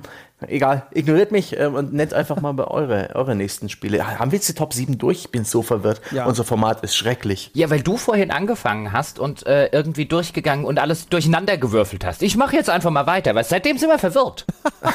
ich meine, wir sind durch mit dem Rang 7 und ja. jetzt müsste 6 kommen. Ja. wer, ne, wer, traut sich? Ja, meiner war ja schon 1998, hatte ich vorhin schon. Ah, stimmt. Jochen? Ja, dann mache ich mal weiter und ich bin immer noch nicht ganz sicher. Nee, ich mach mal, ich mach mal eins, was garantiert kommt, äh, jetzt auch, wo ihr, wo ich jetzt einfach davon ausgehen würde. Oh, hab ich auch. Oh, ich habe ähm, verscrollt. Entschuldigung, ich hatte es doch noch nicht. Du hattest sieben doch noch nicht. Ja, ah, okay. 98 war Rang 3. Ich war auf Ja, dann mach sieben. Seite. Also sieben ist 1900. 92. Oh, das ist bei mir weiter vorne. Und zwar erstens natürlich überhaupt wegen dem Super Nintendo an sich und dann Super Mario World. A Link to the Past, da ist Wolfenstein 3D dabei, da ist Alone in the Dark dabei, da ist das Original Mortal Kombat dabei und da ist sogar auch so ein, äh, ein Dune 2 mit dabei, das ich bei einem Freund tatsächlich rauf und runter gespielt habe damals. Hm, da ist vor allen Dingen natürlich ein Ultima 7 dabei. Da ist ein Indiana Jones and the Fate of Atlantis dabei. Da ist ein Star Control 2 dabei. Da ist mm. das erste mm. Ultima Underworld dabei. Da ist Ember Star dabei, eins meiner äh, äh, Rollenspiel-Geheimtipps aus dieser damaligen Zeit von Talion, deutsches Studio. Da ist The Lost Files of Sherlock Holmes dabei, das meist unterschätzte und kriminellst unterschätzteste Adventure der 90er Jahre. Und da ist sogar sowas dabei wie Might Magic 4, was ich damals rauf und runter gespielt habe. Und äh, Darklands, ein sehr ungewöhnliches Rollenspiel Spiel, das bis heute nicht ganz zu Unrecht Kultstatus in gewissen Kreisen genießt. Es war ein ausgezeichnetes Jahr. Indiana Jones ist, ist das, dabei, einzige, das einzige, was davon noch auf meiner Liste drauf ist. Und da ist aber auch noch dabei Secret Agent, das aller, aller, allererste Spiel, das ich auf meinem eigenen PC gespielt habe, was ich bis jetzt immer in meinen, also seitdem, das ist eins meiner frühesten Gaming-Erlebnisse und das werde ich für immer schätzen. Wolfenstein 3D, Super Mario Kart, Alone in the Dark, Flashback, hm? Sonic 2, Super Mario Land 2 für den Game Boy war fantastisch. Indiana Jones für mich mich auch. Ähm, Desert Strike, hm? Desert Strike und das fantastische Star Trek 25th Anniversary Point-and-Click-Adventure. Das ist bei mir auf der Top 3 dieses Jahr. Vor allen Dingen, weil es mein erstes, wirklich, äh, mein erster PC-Gaming-Jahrgang überhaupt ist. Ich war äh, elf Jahre alt und äh, konnte kein Englisch und habe trotzdem äh, die, die, diese Spielewelt für mich kennengelernt. Gott sei Dank gab es viele Adventures auch in der deutschen Version und das hat für mich die Tore geöffnet überhaupt in Richtung Zocken. Das ist mein, mein Startjahr, deswegen ist es mein Platz 3, 92. 92 war übrigens das Jahr, in dem ich, beziehungsweise 91 im äh, Winter habe ich meinen ersten, also zu Weihnachten habe ich meinen ersten PC bekommen. Und 92 ist das Jahr, da könnte ich dir ein Rollenspiel nach dem anderen äh, rauf und runter nennen, weil in diesem Jahr, als ich endlich meinen neuen PC hatte, ein 386er mit 40 Megahertz, ich habe sie alle gespielt. Ja? Von Ultima 7 ja, über Darklands, die habe ich jetzt ja genannt, Ultima Underworld habe ich genannt, äh, den ersten Teil, dann äh, Might and Magic 4 ist rausgekommen, ist auch rausgekommen, ist es Quest for Glory, wenn wir einfach nur bei PC-Rollenspielen bleiben, Wizardry 7 ist rausgekommen, das damals überall 90er-Wertungen bekommen hat, das erste DSA ist rausgekommen. The Dark Queen of Kryn aus der Goldbox-Serie ist rausgekommen. Und, und Abandoned Places, ein Rollenspiel, über das äh, ich, glaube ich, seit 25 Jahren oder so nicht mehr nachgedacht habe. Seitdem äh, bin ich bei der Recherche drauf gestoßen, habe ich damals gespielt, wie blöd. The Summoning, ein Rollenspiel, habe ich damals gespielt, wie blöd.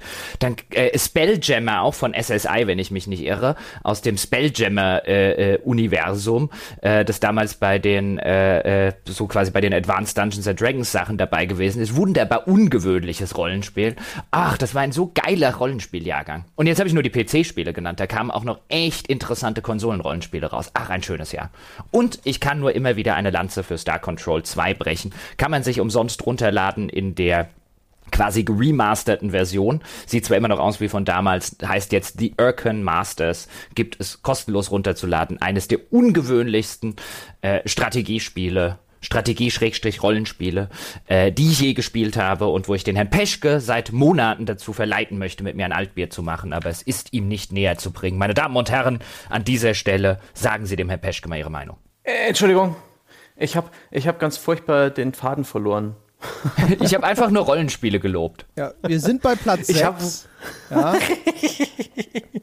Ich war kurz abgelenkt äh, durch eine private Geschichte und ich schäme mich dafür und ich habe zu dieser Zeit keine Rollenspiele gespielt. Das war für mich ein Buch mit sieben Siegeln. Ich weiß, ich habe mal irgendwann Ultima 7, glaube ich, gespielt, war vollkommen verwirrt, frustriert und, und äh, abgeschreckt. Damals waren Adventures der Shit für mich und Jump'n'Runs, sowas wie Commander Keen. Ich glaube, da war auch irgendeine Shareware-Version auf äh, eben auch 92 erster PC, da war auch eine Shareware-Version vorinstalliert und sowas wie ein Wolfenstein. Und das war der Shit. Und Rollenspiele, ein Genre, zu dem ich nie so viel Zugang gefunden habe wie du, Jochen, wo ich auch nie die Geduld hatte, ähm, das kam bei mir deutlich, deutlich später. Viel, viel, viel später. Ich glaube, eines der frühesten Rollenspiele, was ich mochte, dank der tollen Inszenierung, war Lens of Lore von Westwood. Aber das war auch dann schon Mitte der 90er. Ja, mit den Multimedia-Videos. Richtig. da konnte man mich dann begeistern. Lens of, Lens of Lore war allerdings tatsächlich ein nettes äh, Rollenspiel. Das war damals so ein bisschen Rollenspiel-leitmäßig. Das war ein Versuch von mhm. Westwood, so ein bisschen auch außerhalb der ähm, Hardcore-Rollenspieler so ein bisschen die Leute abzugreifen. Ähm, aber das erste Lens of Lore zumindest war nett. Weil ich an der Stelle zu 1992 noch sagen möchte, damit ich das endlich mal los bin. Ich habe es vorher schon genannt. Wizardry 7 hat damals überall so Powerplay und Co. irgendwie äh, 90er abgegrast. Und ich war jetzt die ganze Zeit schon vorher bei der Wizardry-Serie immer so jemand, der gesagt hat, ich finde die so ein bisschen latent überbewertet. Äh, und Wizardry 7 ist das überbewertetste Rollenspiel aller fucking Zeiten. Mit weitem Abstand. Ja? Da kann Fallout 4, ja, kann er nicht mehr in der Nähe, kann nicht mehr die Füße küssen von Wizardry 7 in Sachen Überbewertetheit. So. Hm. So. Auch mhm. das Sehr gut. mal einfach mal, Genau, müssen wir auch einfach mal festhalten. Jetzt machen wir weiter mit der 6, oder? Richtig. Ist die 6 noch frei? Hast du schon eine entschieden oder musst du doch ein bisschen Würfel im Hinterkopf? nee, dann nenne ich die jetzt. Die wollte ich ja gerade schon nennen, von denen ich jetzt, von der ich jetzt denken würde, dass sie bei euch wahrscheinlich oder unter Umständen weiter vorne äh, ist, weil sie wird gerne in den Internet-Top-Listen ja, als das beste Spielejahr aller Zeiten oder zumindest als eins der äh, Top 2 oder 3 genannt. Ähm, bei mir ist sie etwas weiter hinten, nämlich 2007. Das ist meine 5. Mm. Das ist meine 4. Mm, okay. Weil 2007, ich äh, nenne jetzt mal kurz einen Auszug der Spiele, zumindest die, die ich mir aufgeschrieben habe. Da ist ein Stalker rausgekommen, da ist ein Bioshock rausgekommen, da ist ein Mass Effect rausgekommen, da ist Portal rausgekommen, beziehungsweise die ganze Orange Box. Da ist ein Witcher rausgekommen, da ist das erste Assassin's Creed rausgekommen, da ist Crisis rausgekommen, da ist Modern Warfare das erste rausgekommen. Ähm, das sind alles so Spiele, Resident Evil 4, wenn ich es noch nicht genannt habe. Da sind sehr, sehr viele Spiele dabei, wo ich jetzt auch wieder sagen kann, kann total anerkennen, warum die aus historischer Sicht relevant sind. Ich fand sie sowohl damals als auch bis heute nicht sonderlich äh, äh, herausragend für mich persönlich. Mhm. Also ich bin kein Call of Duty Fan und ein Modern Warfare hat mich damals auch nicht dazu bekehrt, einer zu werden. Äh, bin kein Crisis Fan. Das erste Assassin's Creed, ja, da kann man jetzt sagen, historische Sicht ist in irgendeiner Form relevant mhm. und ist es bestimmt auch, aber Assassin's Creed 2 war das richtig gute Assassin's Creed, das erste richtig gute. Assassin's Creed 1 war gehobener Durchschnitt zur damaligen Zeit. Bioshock natürlich würde ich auch noch eine Runde rausnehmen. Resident Evil 4 fand ich ein nettes Spiel, hätte ich jetzt auch nicht unter meinen Top-Spielen aller Zeiten. Genauso wenig wie Stalker. Also das, was für mich herausragt, persönlicher Natur ist natürlich Portal, ist Mass Effect, ist Bioshock. Das sind so die, äh, die drei Spiele. Und dann aus ganz persönlicher Sicht ist es natürlich auch noch das Jahr, in dem Lord of the Rings online rausgekommen ist. Das darf nicht unerwähnt bleiben. Das sind so die vier Spiele, die für mich herausragen. Bei den anderen Sachen kann ich es anerkennen, deswegen habe ich es auch auf Platz 6, aber ich habe es nicht weiter vorne. Also Resident Evil 4 müsste man nennen, aber es ist aus 2005. Genau. Echt? Das war bei mir auf der das ist Liste. Für PC Andere dann Plattform wahrscheinlich oder so. Ja. Aber die Gamecube-Version, ah, dann hab, da habe okay. ich es auch gespielt gespielt, das ist schon 2005 und das fand ich damals wirklich fantastisch. Resident Evil 4 war großartig. Kann es sein, dass das die PlayStation-Version ist, weil ich hatte nie einen Gamecube? Möglich, möglich weiß ich. Irgendeine andere Version wird es schon gewesen sein, 2007. Es kam relativ spät auf dem PC, ich dürfte 2007 gewesen sein. Ah, das, das war auch ein sein. Riesenlacher, weil die hatten in der PC-Version am Anfang keinen Light, keine Beleuchtung. Das hieß, alles war gleich hell und auch das Gewitter hat die Spielwelt nicht ähm, beleuchtet oder sowas. Das, das war ein riesiger Bug. Das Spiel sah grottenhässlich aus und wurde dann irgendwann gepatcht oder auch gemoddet. Das war ein Riesenaufreger. Ah, 2007. 2007 ah, ich habe geguckt, das war die Windows-Version tatsächlich. Die habe ich dann aber auch gespielt, also insofern darf es da auch drauf bleiben. Ja, ja. Äh, 2007 äh, bei mir auf der 5, äh, also einige von den genannten sind klar, ne? Bioshock und, und so weiter. Äh, auch Modern Warfare fand ich ziemlich geil, Mass Effect natürlich. Es gibt aber noch wieder so ein paar aus der zweiten Reihe, die ich besonders geil fand. Natürlich Crackdown, ja, schon oft erzählt, wie viel Spaß wir im Multiplayer bei, von Crackdown hatten, uns gegenseitig Lastwagen ins Gesicht zu treten. Großartig. Dann hm. äh, im PSN erschienen Super Stardust HD, ein Twin-Stick-Shooter, aber Wahnsinn. Housemark, äh, wie mhm. schon oft erwähnt, der beste Entwickler, den keiner kennt. Und das ist ein solches Glanzstück von Gameplay pur, mit auch noch garniert mit wundervoll zuckerschönen Effekten. Großartiges Spiel. Habe endlos viele Stunden in Super Stardust HD versenkt. Fantastisch.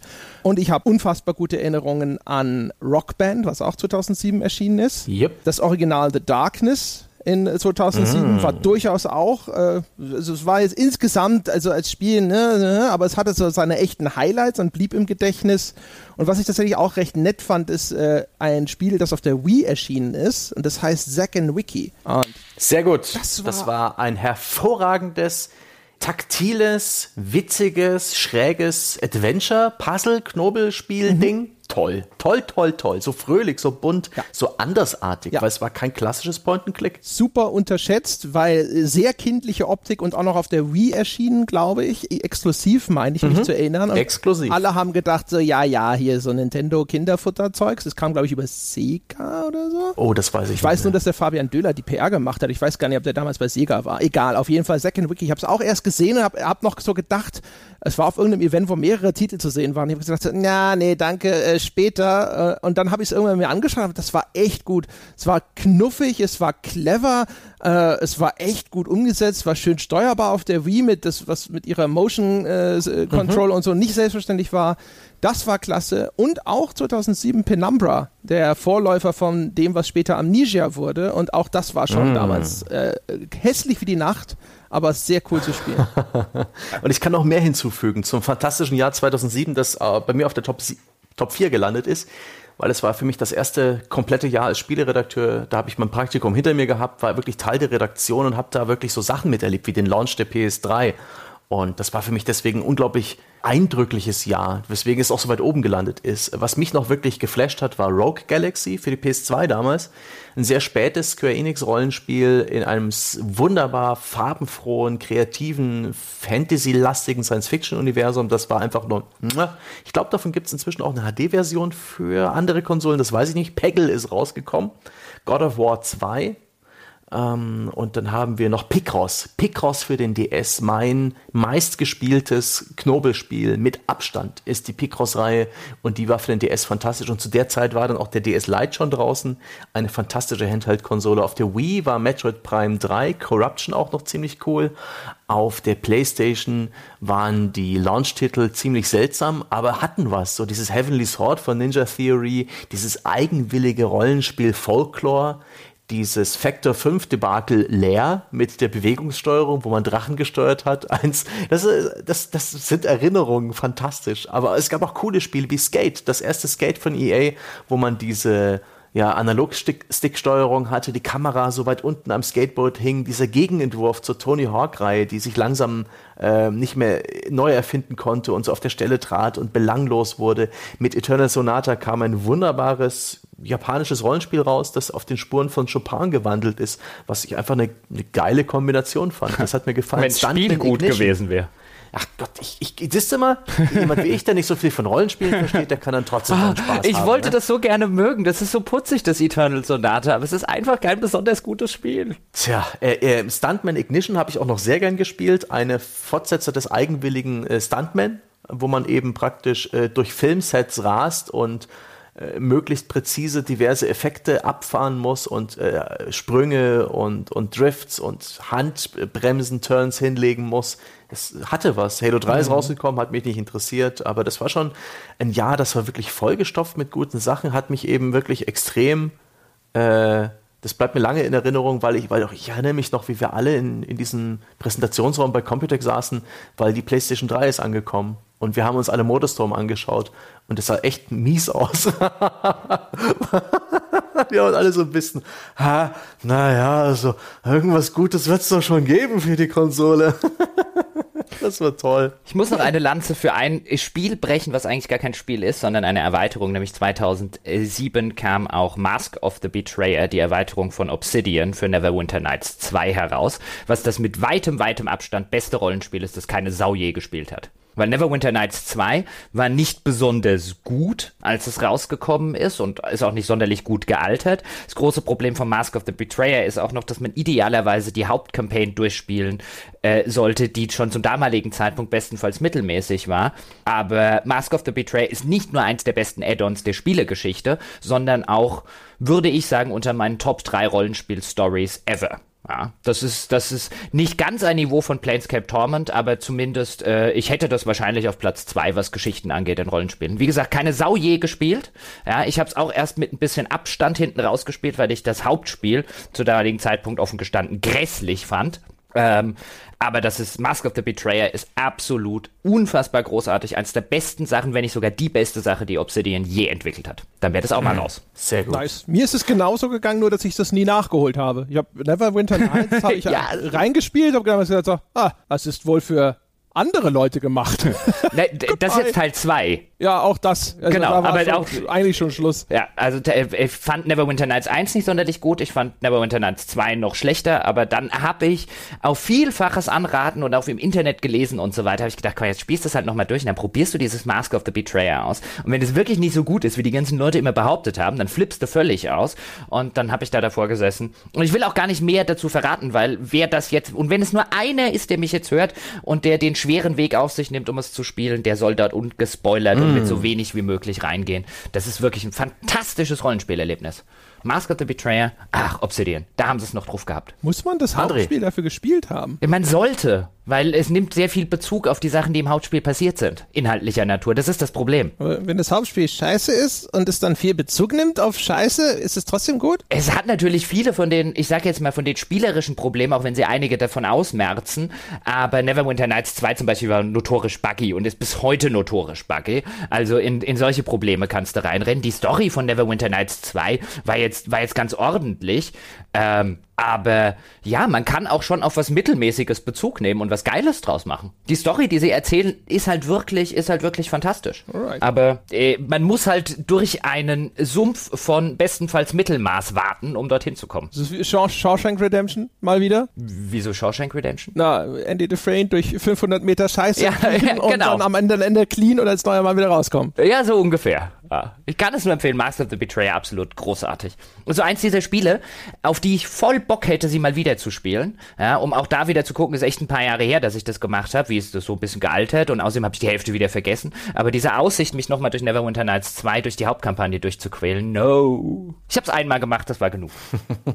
André, was ist denn dein Platz 6? Äh, mein Platz 6, hatten wir den nicht schon? Ja, sag doch nochmal ganz kurz, damit wir uns alle gemeinsam daran erinnern können. Richtig, dann hatten wir das ja. schon. Dann muss ich ja jetzt meinen Platz 6 nennen. Und das wird schon wieder einer der, der 2000er.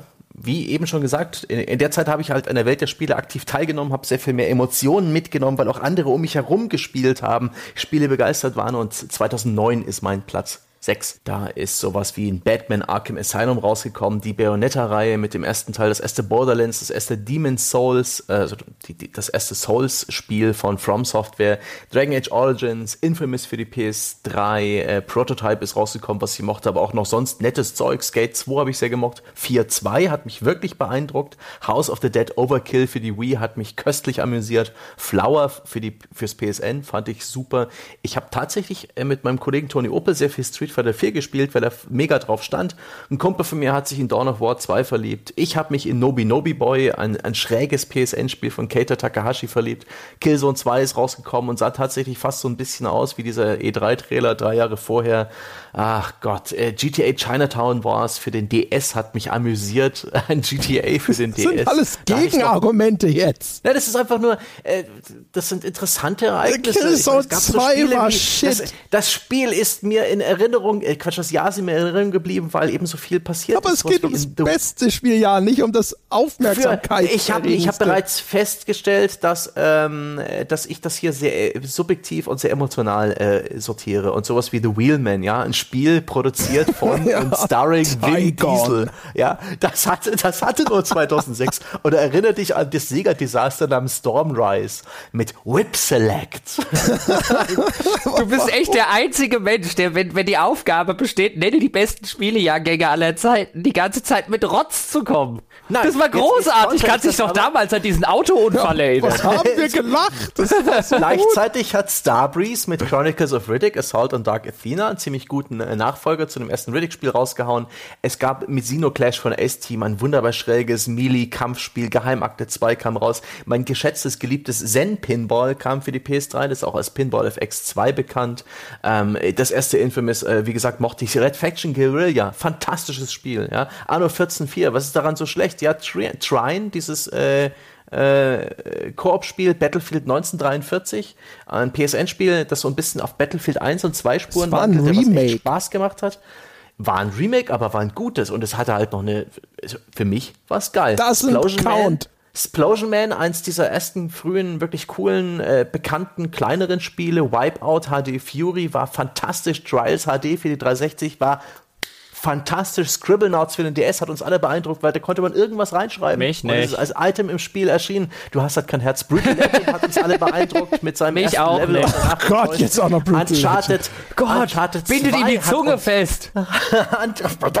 Uncharted 2 hat uns aber wirklich ernsthaft beeindruckt. Mich vor ja, allen Dingen. Machinarium, ein, ein, ein, nettes tschechisches Spiel. Jetzt hör schon auf, ähm, einfach alle Spiele zu nennen. Aber es gab wirklich viel Schrott. Es war das Schrottjahr von dem Herrn. Erinnert ihr euch an die? Das war so Peak, äh, Peak äh, Plastikinstrumentspiel. Da ist DJ Hero rausgekommen und auf die Schnauze gefallen. Ähm, Tony Hawk Ride ist rausgekommen mit diesem Plastik-Skateboard mit den Sensoren, wo nichts, aber auch gar nichts funktioniert hat. und auch so Edeltrash wie Rogue Warrior, narrated by Mickey Rourke. aber Assassin's Creed 2 und Saboteur auch noch.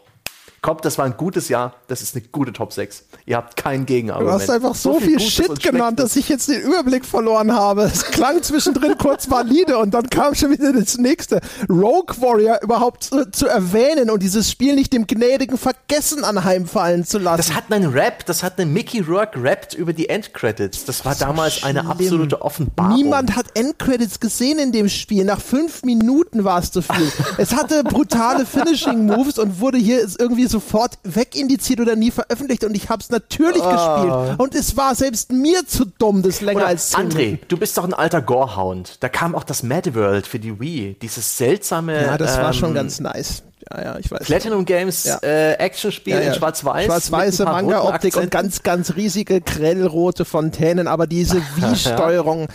Die war Wie scheiße, immer hat ja. sie alles ein bisschen kaputt gemacht. Das hätte ein großartiges Spiel sein können, aber das war es nicht. Ah, und das gilt halt echt für vieles auf dieser Liste gerade. Ja, ja, ja, Wobei, da, da, war halt Licht und Schatten eng beieinander, aber ich fand, das war ein geiles Jahr. Also äh, 2009, ich habe drüber nachgedacht, ob es irgendwie in die Top 10 passt, weil immerhin drei Sachen rausgekommen sind, äh, vier Sachen rausgekommen sind, die ich echt äh, äh, mag. Also Batman Arkham Asylum hast du schon genannt, was ich bis heute mhm. das beste Batman-Spiel finde. Ähm, das hat mir damals richtig viel Spaß gemacht. Das kam so ein bisschen out of left field ähm, und hat mich damals echt umgehauen. Das habe ich sehr gerne gespielt. Dragon Age Origins natürlich. Assassin's Creed 2, was bis heute mein Lieblings-Assassin's Creed ist. Mhm. Ähm, was für die damalige Zeit auch absolut großartig war. Ähm, und Uncharted 2, dann gab es noch so ein paar Sachen wie zum Beispiel Beispiel, da kam auch das erste Risen raus, was ich damals echt noch ganz gerne gespielt habe. Da habe ich echt viel Zeit meines Lebens damit verbracht, ohne jetzt zu denken, es sei eines der besten Rollenspiele aller Zeiten. Aber letztlich war es mir dann doch zu wenig und zu viel Mittelmaß dabei, um da einen Top-10-Platz zu rechtfertigen. Gut, wenn man jetzt zum Beispiel noch eine Left 4 Dead 2, einen Borderlands, ähm, einen Forza, Call of Duty Modern Warfare 2, wenn man die Spiele besser findet, als ich die jetzt finde, ähm, oder lieber gespielt hat, dann vielleicht schon. Also ich halte es jetzt nicht für ein absolutes Rotzenjahr oder sonst irgendwas, kann man schon nehmen. Ja, aber nicht wegen Brutal Legend.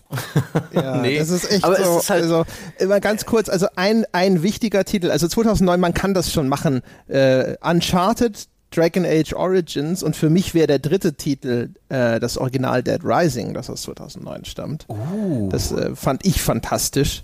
Zu den restlichen, die noch bei den größeren Kloppern mit dabei wären, fehlt mir halt die Verbindung. Assassin's Creed 2 habe ich nie gespielt bis heute. Das ist schade, da hast du eins der besten, eins der besten verpasst. Das war, das habe ich damals heiß über Kopf testen müssen, das weiß ich noch. Mit dem Felix Schütz zusammen äh, für den GameStar-Test, den haben wir wirklich ähm, über Nacht praktisch geschrieben. Das war so eine knappe Geschichte, aber das Spiel war dann eben auch noch verdammt gut. Boah, das, ja. hat, das war also aus heutiger, aus heutiger Sicht würde ich jetzt halt nicht mehr sagen, spiele jetzt nochmal Assassin's Creed 2 von 2009, weil wenn man die neuen Assassin's Creed kennt, wird man da wahrscheinlich an viel zu vielen äh, Stellen sagen, oh mein Gott, aber für die damalige Zeit war es halt wirklich äh, atemberaubend. Und äh, Dead Rising kam doch ähm, 2006 raus, ja? Du hast jetzt bloß wieder in irgendeine Liste ah, geschaut, da ist die Jahreszahlen vertauscht. 2009 okay. Und ach Gott, Andrea. Es tut mir leid. Aber dann ist 2009 Schade. ja umso mehr äh, zu Recht nicht auf meiner Liste. Das beruhigt mich. Das ist gut. gut, Ach, haben wir die sechs durch? Haben wir die sechs durch? Denke. Hat jeder seine sechs? Ja, jeder hat seine sechs. Das war Sebastian meine Liste. Jetzt kommt die fünf und die habe mhm. ich schon aber genannt. Das war bei dir nochmal zur Erinnerung für unsere Zuhörer? Das äh, war zur Erinnerung für äh, unsere Zuhörer das Jahr 2007. Ah, genau. Meine Nummer fünf ist nämlich auch schon genannt. Das ist das Jahr 2017. Tja, dann muss ich meine Top 5 nennen. Das ist das Jahr 1997. Ja, herrlich. Äh, das ist auch eins, einfach weil zu der Zeit hatte ich, habe ich eben, da haben mich die Spiele erreicht, die mich erreicht haben. Da habe ich gar nicht so sehr an dem großen Katalog des Spielejahres teilgenommen. Aber Chasm the Rift hat, hat mich echt ge gehuckt. Das war so ukrainischer Eurojank-Shooter. War schon nicht schlecht. Ähm, auf dem N64 habe ich sowas äh, bei Kumpels gezockt. Da mochte ich Blast Corps am allerliebsten. Das war eine wunderbar bescheuerte Spielidee. Grafisch mittelmäßig umgesetzt, aber ein Atomtransporter führerlos mit einer, ich glaube, einer Atombombe drauf, fährt durch die Gegend und du musst mit verschiedenen Baufahrzeugen alles platt machen, was im Weg dieses äh, Atomtransporters steht, damit der nicht explodiert. Mhm. Also Schöne möglichst Effekte. schnell den Weg frei machen, genau. Man konnte dann so mit Baggern in Häuser reindriften. Es hatte gute Effekte war ein bisschen trist. Ansonsten, diese N64-Grafik habe ich nie mögen gelernt. Tekken 3 hat uns auf dem, äh, in der Schule extrem beschäftigt. Da haben wir immer die Fernsehschränke geknackt mit dem Lineal und in einem leeren Zimmer, wenn wir gerade eine Freistunde hatten und haben da die PlayStation 1 angeschlossen und Tekken gespielt. Ich habe zu Hause unfassbar viel Zeit in Need for Speed 2 gesteckt, das weiß ich noch. Das erste Dungeon Keeper kam raus. Ähm, das erste Blood kam raus, MDK, das erste Carmageddon, Oddworld, Apes Odyssey, Apes Odyssey, das erste GTA, das erste Age of Empires, The Curse of Monkey Island, Tomb Raider 2, Quake 2, was ich auch wirklich intensiv gespielt habe. Ähm, Sachen, die jetzt für mich nicht relevant sind, sind ein Fallout, sind ein Final Fantasy VII, sind ein Gran Turismo, die ich mir gespart habe, aber 97, das war wirklich ein Jahr geil. Da war ich 16 oder bin 16 geworden. Das war so mittendrin in der Pubertät. Äh, gute Zeit. ist, ist lustig. Viele, viele, brutale Spiele, wie ihr seht. Nee, ich ich, ich, ich finde es lustig, weil 97 kann man schon nehmen natürlich, aber 97 wäre für mich ausschließlich relevant wegen einem Final Fantasy VII, wegen einem Fallout, vielleicht noch wegen einem Final Fantasy Tactics ähm, was damals rausgekommen ist. Alles, was du jetzt genannt hast, das kann 1997 kann, kann, kann einpacken und kann nach Hause gehen. Da ist, also jetzt abseits von Rollenspielen, ist in dem Jahr, ich müsste noch mal genauer durchgucken, aber da ist nichts, aber auch gar nichts, was ich in irgendeiner Form ähm, in, in meiner persönlichen Topliste. Der hat auch einen Dungeon Keeper oh. nicht. Dungeon Keeper ist für eins der über, auch da wieder meist überbewertetsten Spiele aller Zeiten. und was habe ich mich gefreut, als mir Peter Molyneux damals erklärt hat, du spielst den Dungeon Keeper und was war es am Ende? Ein rotziges äh, äh, Echtzeitstrategiespiel, ja, das nur halbwegs kaschiert hat, dass man die ganze Zeit gegen irgendeinen anderen Dungeon Keeper hat antreten müssen, anstatt das zu machen, was mir Peter Molyneux versprochen hat, nämlich es kommen von oben irgendwelche Helden in meinen Dungeon und ich muss den Dungeon so aufbauen, dass die Helden, ja, die ich ja normalerweise normalerweise in so einem Rollenspiel spiele und in so einem Setting spiele, dass die nicht irgendwie ankommen. Ja, das war die ersten zwei Level und danach wurde es ein Echtzeitstrategiespiel, ähm, das immer wieder dasselbe gemacht hat. Mein Gott, das Dungeon Keeper overrated. Es hat schon Spaß gemacht, ja, aber diese, diese eins der besten Spiele aller Zeiten, no fucking nay never. Hab Dungeon Keeper immer gehasst, aber hab's auch nie weit genug gespielt, um auch nur eine Meinung zu entwickeln, ob es jetzt overrated ist oder nicht. Für mich war es einfach nur völlig ich mochte egal. Das. Ich mochte auch die Ego-Ansicht zum Beispiel, das fand ich revolutionär. Ja, damals habe ich mich auch noch nicht so viel über Spiele informiert, habe ich auch noch nicht so diesen, diesen kritischen Blick gehabt. Ich habe einfach 1997 habe ich Spiele halt echt genossen und halt gab auch geil, also gerade Carmageddon, mein lieber Mann. Ja, ja, ja. 97 ist so ein, so ein Jahr, wo echt viele Spiele drin sind, die ich gerne mag, aber ganz wenige, die ich richtig, richtig gerne mag. Weißt du, Blastcore, danke für diese äh, Kindheitserinnerung, Sebastian Stange. Das habe ich auch echt gerne gespielt. Aber es hat auch so ein Ding, ich vergesse immer wieder zwischendrin, dass es Blastcore gegeben hat. Und das gilt halt auch für sowas wie Carmageddon. Das stimmt. Carmageddon 2 war für mich das, äh, das Carmageddon, das ich viel gespielt habe. Das erste Blatt ist aus 97, aber das zweite ist halt das große Ding gewesen. Mhm. MDK fanden alle geil, fand ich eher so so-so. Das war super. Ja, ich halt, äh, wie gesagt, also. Möglich, dass ich sie das auch aus dem Bauch heraus ein bisschen zu hoch einsortiert habe, aber Gott, es ist einfach eines der dein, Spielejahre, wo ist ich. Ist ja deins, ist ja deins. Auch der, ja. äh, Myth erinnert ihr euch noch an diese Myth-Spiele von Bungie, die Echtzeitstrategiespiele, wo dann auch so Köpfe, oh, die ja. die Berge runtergerollt sind, habe ich auch Stimmt. super gerne gespielt. Ist halt nichts, wo ich jetzt hingehe und sage, oh ja, Myth, mein, einer meiner großen Favoriten. Aber jedes Mal, wenn ich wieder mich daran erinnere, dass es ja mal Myth 1 und 2 gegeben hat, denke ich, ach, ja, schade, dass sie dieses Halo-Zeug machen mussten. Tja, denn, dann haben wir jetzt die sechs auch schon erledigt. Nee, die Top 5 auch schon. Dann geht's jetzt mit der Top 4 weiter. Jochen? Hast du eine Top 4, die wir noch nicht irgendwie hier äh, durchgegangen haben? Kann, kann ganz kurz, ich habe hier, hab hier ein ganz kurzes Apfelweinproblem. Kann André mal kurz übernehmen? Nicht, nicht ja. darunter rein, nein, nicht. Nee, leider ist André äh, jetzt sozusagen, äh, meine nächsten sind auch alle schon erledigt. Also meine 4 ist 1999 gewesen und das hatten wir schon. Ja, und meine Top 4 äh, war wie gesagt 2007 mit Zack and Wiki, mit Lost Planet, äh, Rogue Galaxy, God of War 2 hatten wir eben auch schon. Boah, dann wird es ja hinten raus gar nicht so lang, wie ich befürchtet habe. Machen wir nämlich mit der Top Ja, Jochen müsste Jochen jetzt halt weiter. erst nochmal sagen, ob seine vier ah, vielleicht nicht. Was schon. sind so deine Top 4 Jochen-Momente? Also meine, meine Top 4, ich muss hier gerade noch ganz kurz, äh, redet mal also über sehr, redet noch mal über 2017. Jochen, äh, Scheiß, ich brauche einen Lappen als Jochen so viel erbrochen hat vor ein paar Tagen. Das fand ich lustig. Einfach nur vom, vom Zuhören her. Oder erinnerst du dich, als Jochen beim Vortrag von Ralf Adam das äh, Aufnahmegerät falsch bedient hat? Ja, das haben wir dann erst im Nachgang erfahren, nachdem es wochenlang im Plan stand. Also nicht nur hatte die, äh, hat er gedacht, er hätte etwas aufgenommen, was er nie aufgenommen hatte, sondern er hatte das erst äh, Sekunden bevor es theoretisch hätte live gehen oder Kommen wir zu Nummer 4. Kommen wir zu Nummer 4. Ähm, die Nummer 4 ist ganz wichtig wichtig, vergessen Sie alles, was Sie vorher gehört haben. Äh, die Nummer 4, ja, ist nämlich selbstverständlicherweise, ja, und die Tatsache, dass ich das Jahr noch nicht gehört habe, schockiert mich zutiefst, äh, ist äh, 1987. Jetzt kommt wieder so ein 80er-Klopper. Vor meiner Zeit, sorry, Jochen. Na, 1987 ist tatsächlich auch da wieder eine schöne Mischung aus äh, historisch relevant und äh, äh für Jochen toll. Also erstens ist natürlich 1987 das Jahr, in dem Pirates rauskam. Und es ist das Jahr, in dem Gianna Sisters rauskam. Zwei der Spiele, die mich wahrscheinlich wie keine anderen durch meine, durch meine Kindheit äh, bis ins Teenageralter gebracht haben. Also Gianna Sisters und Pirates habe ich damals auf dem C64 absolut rauf und runter gespielt.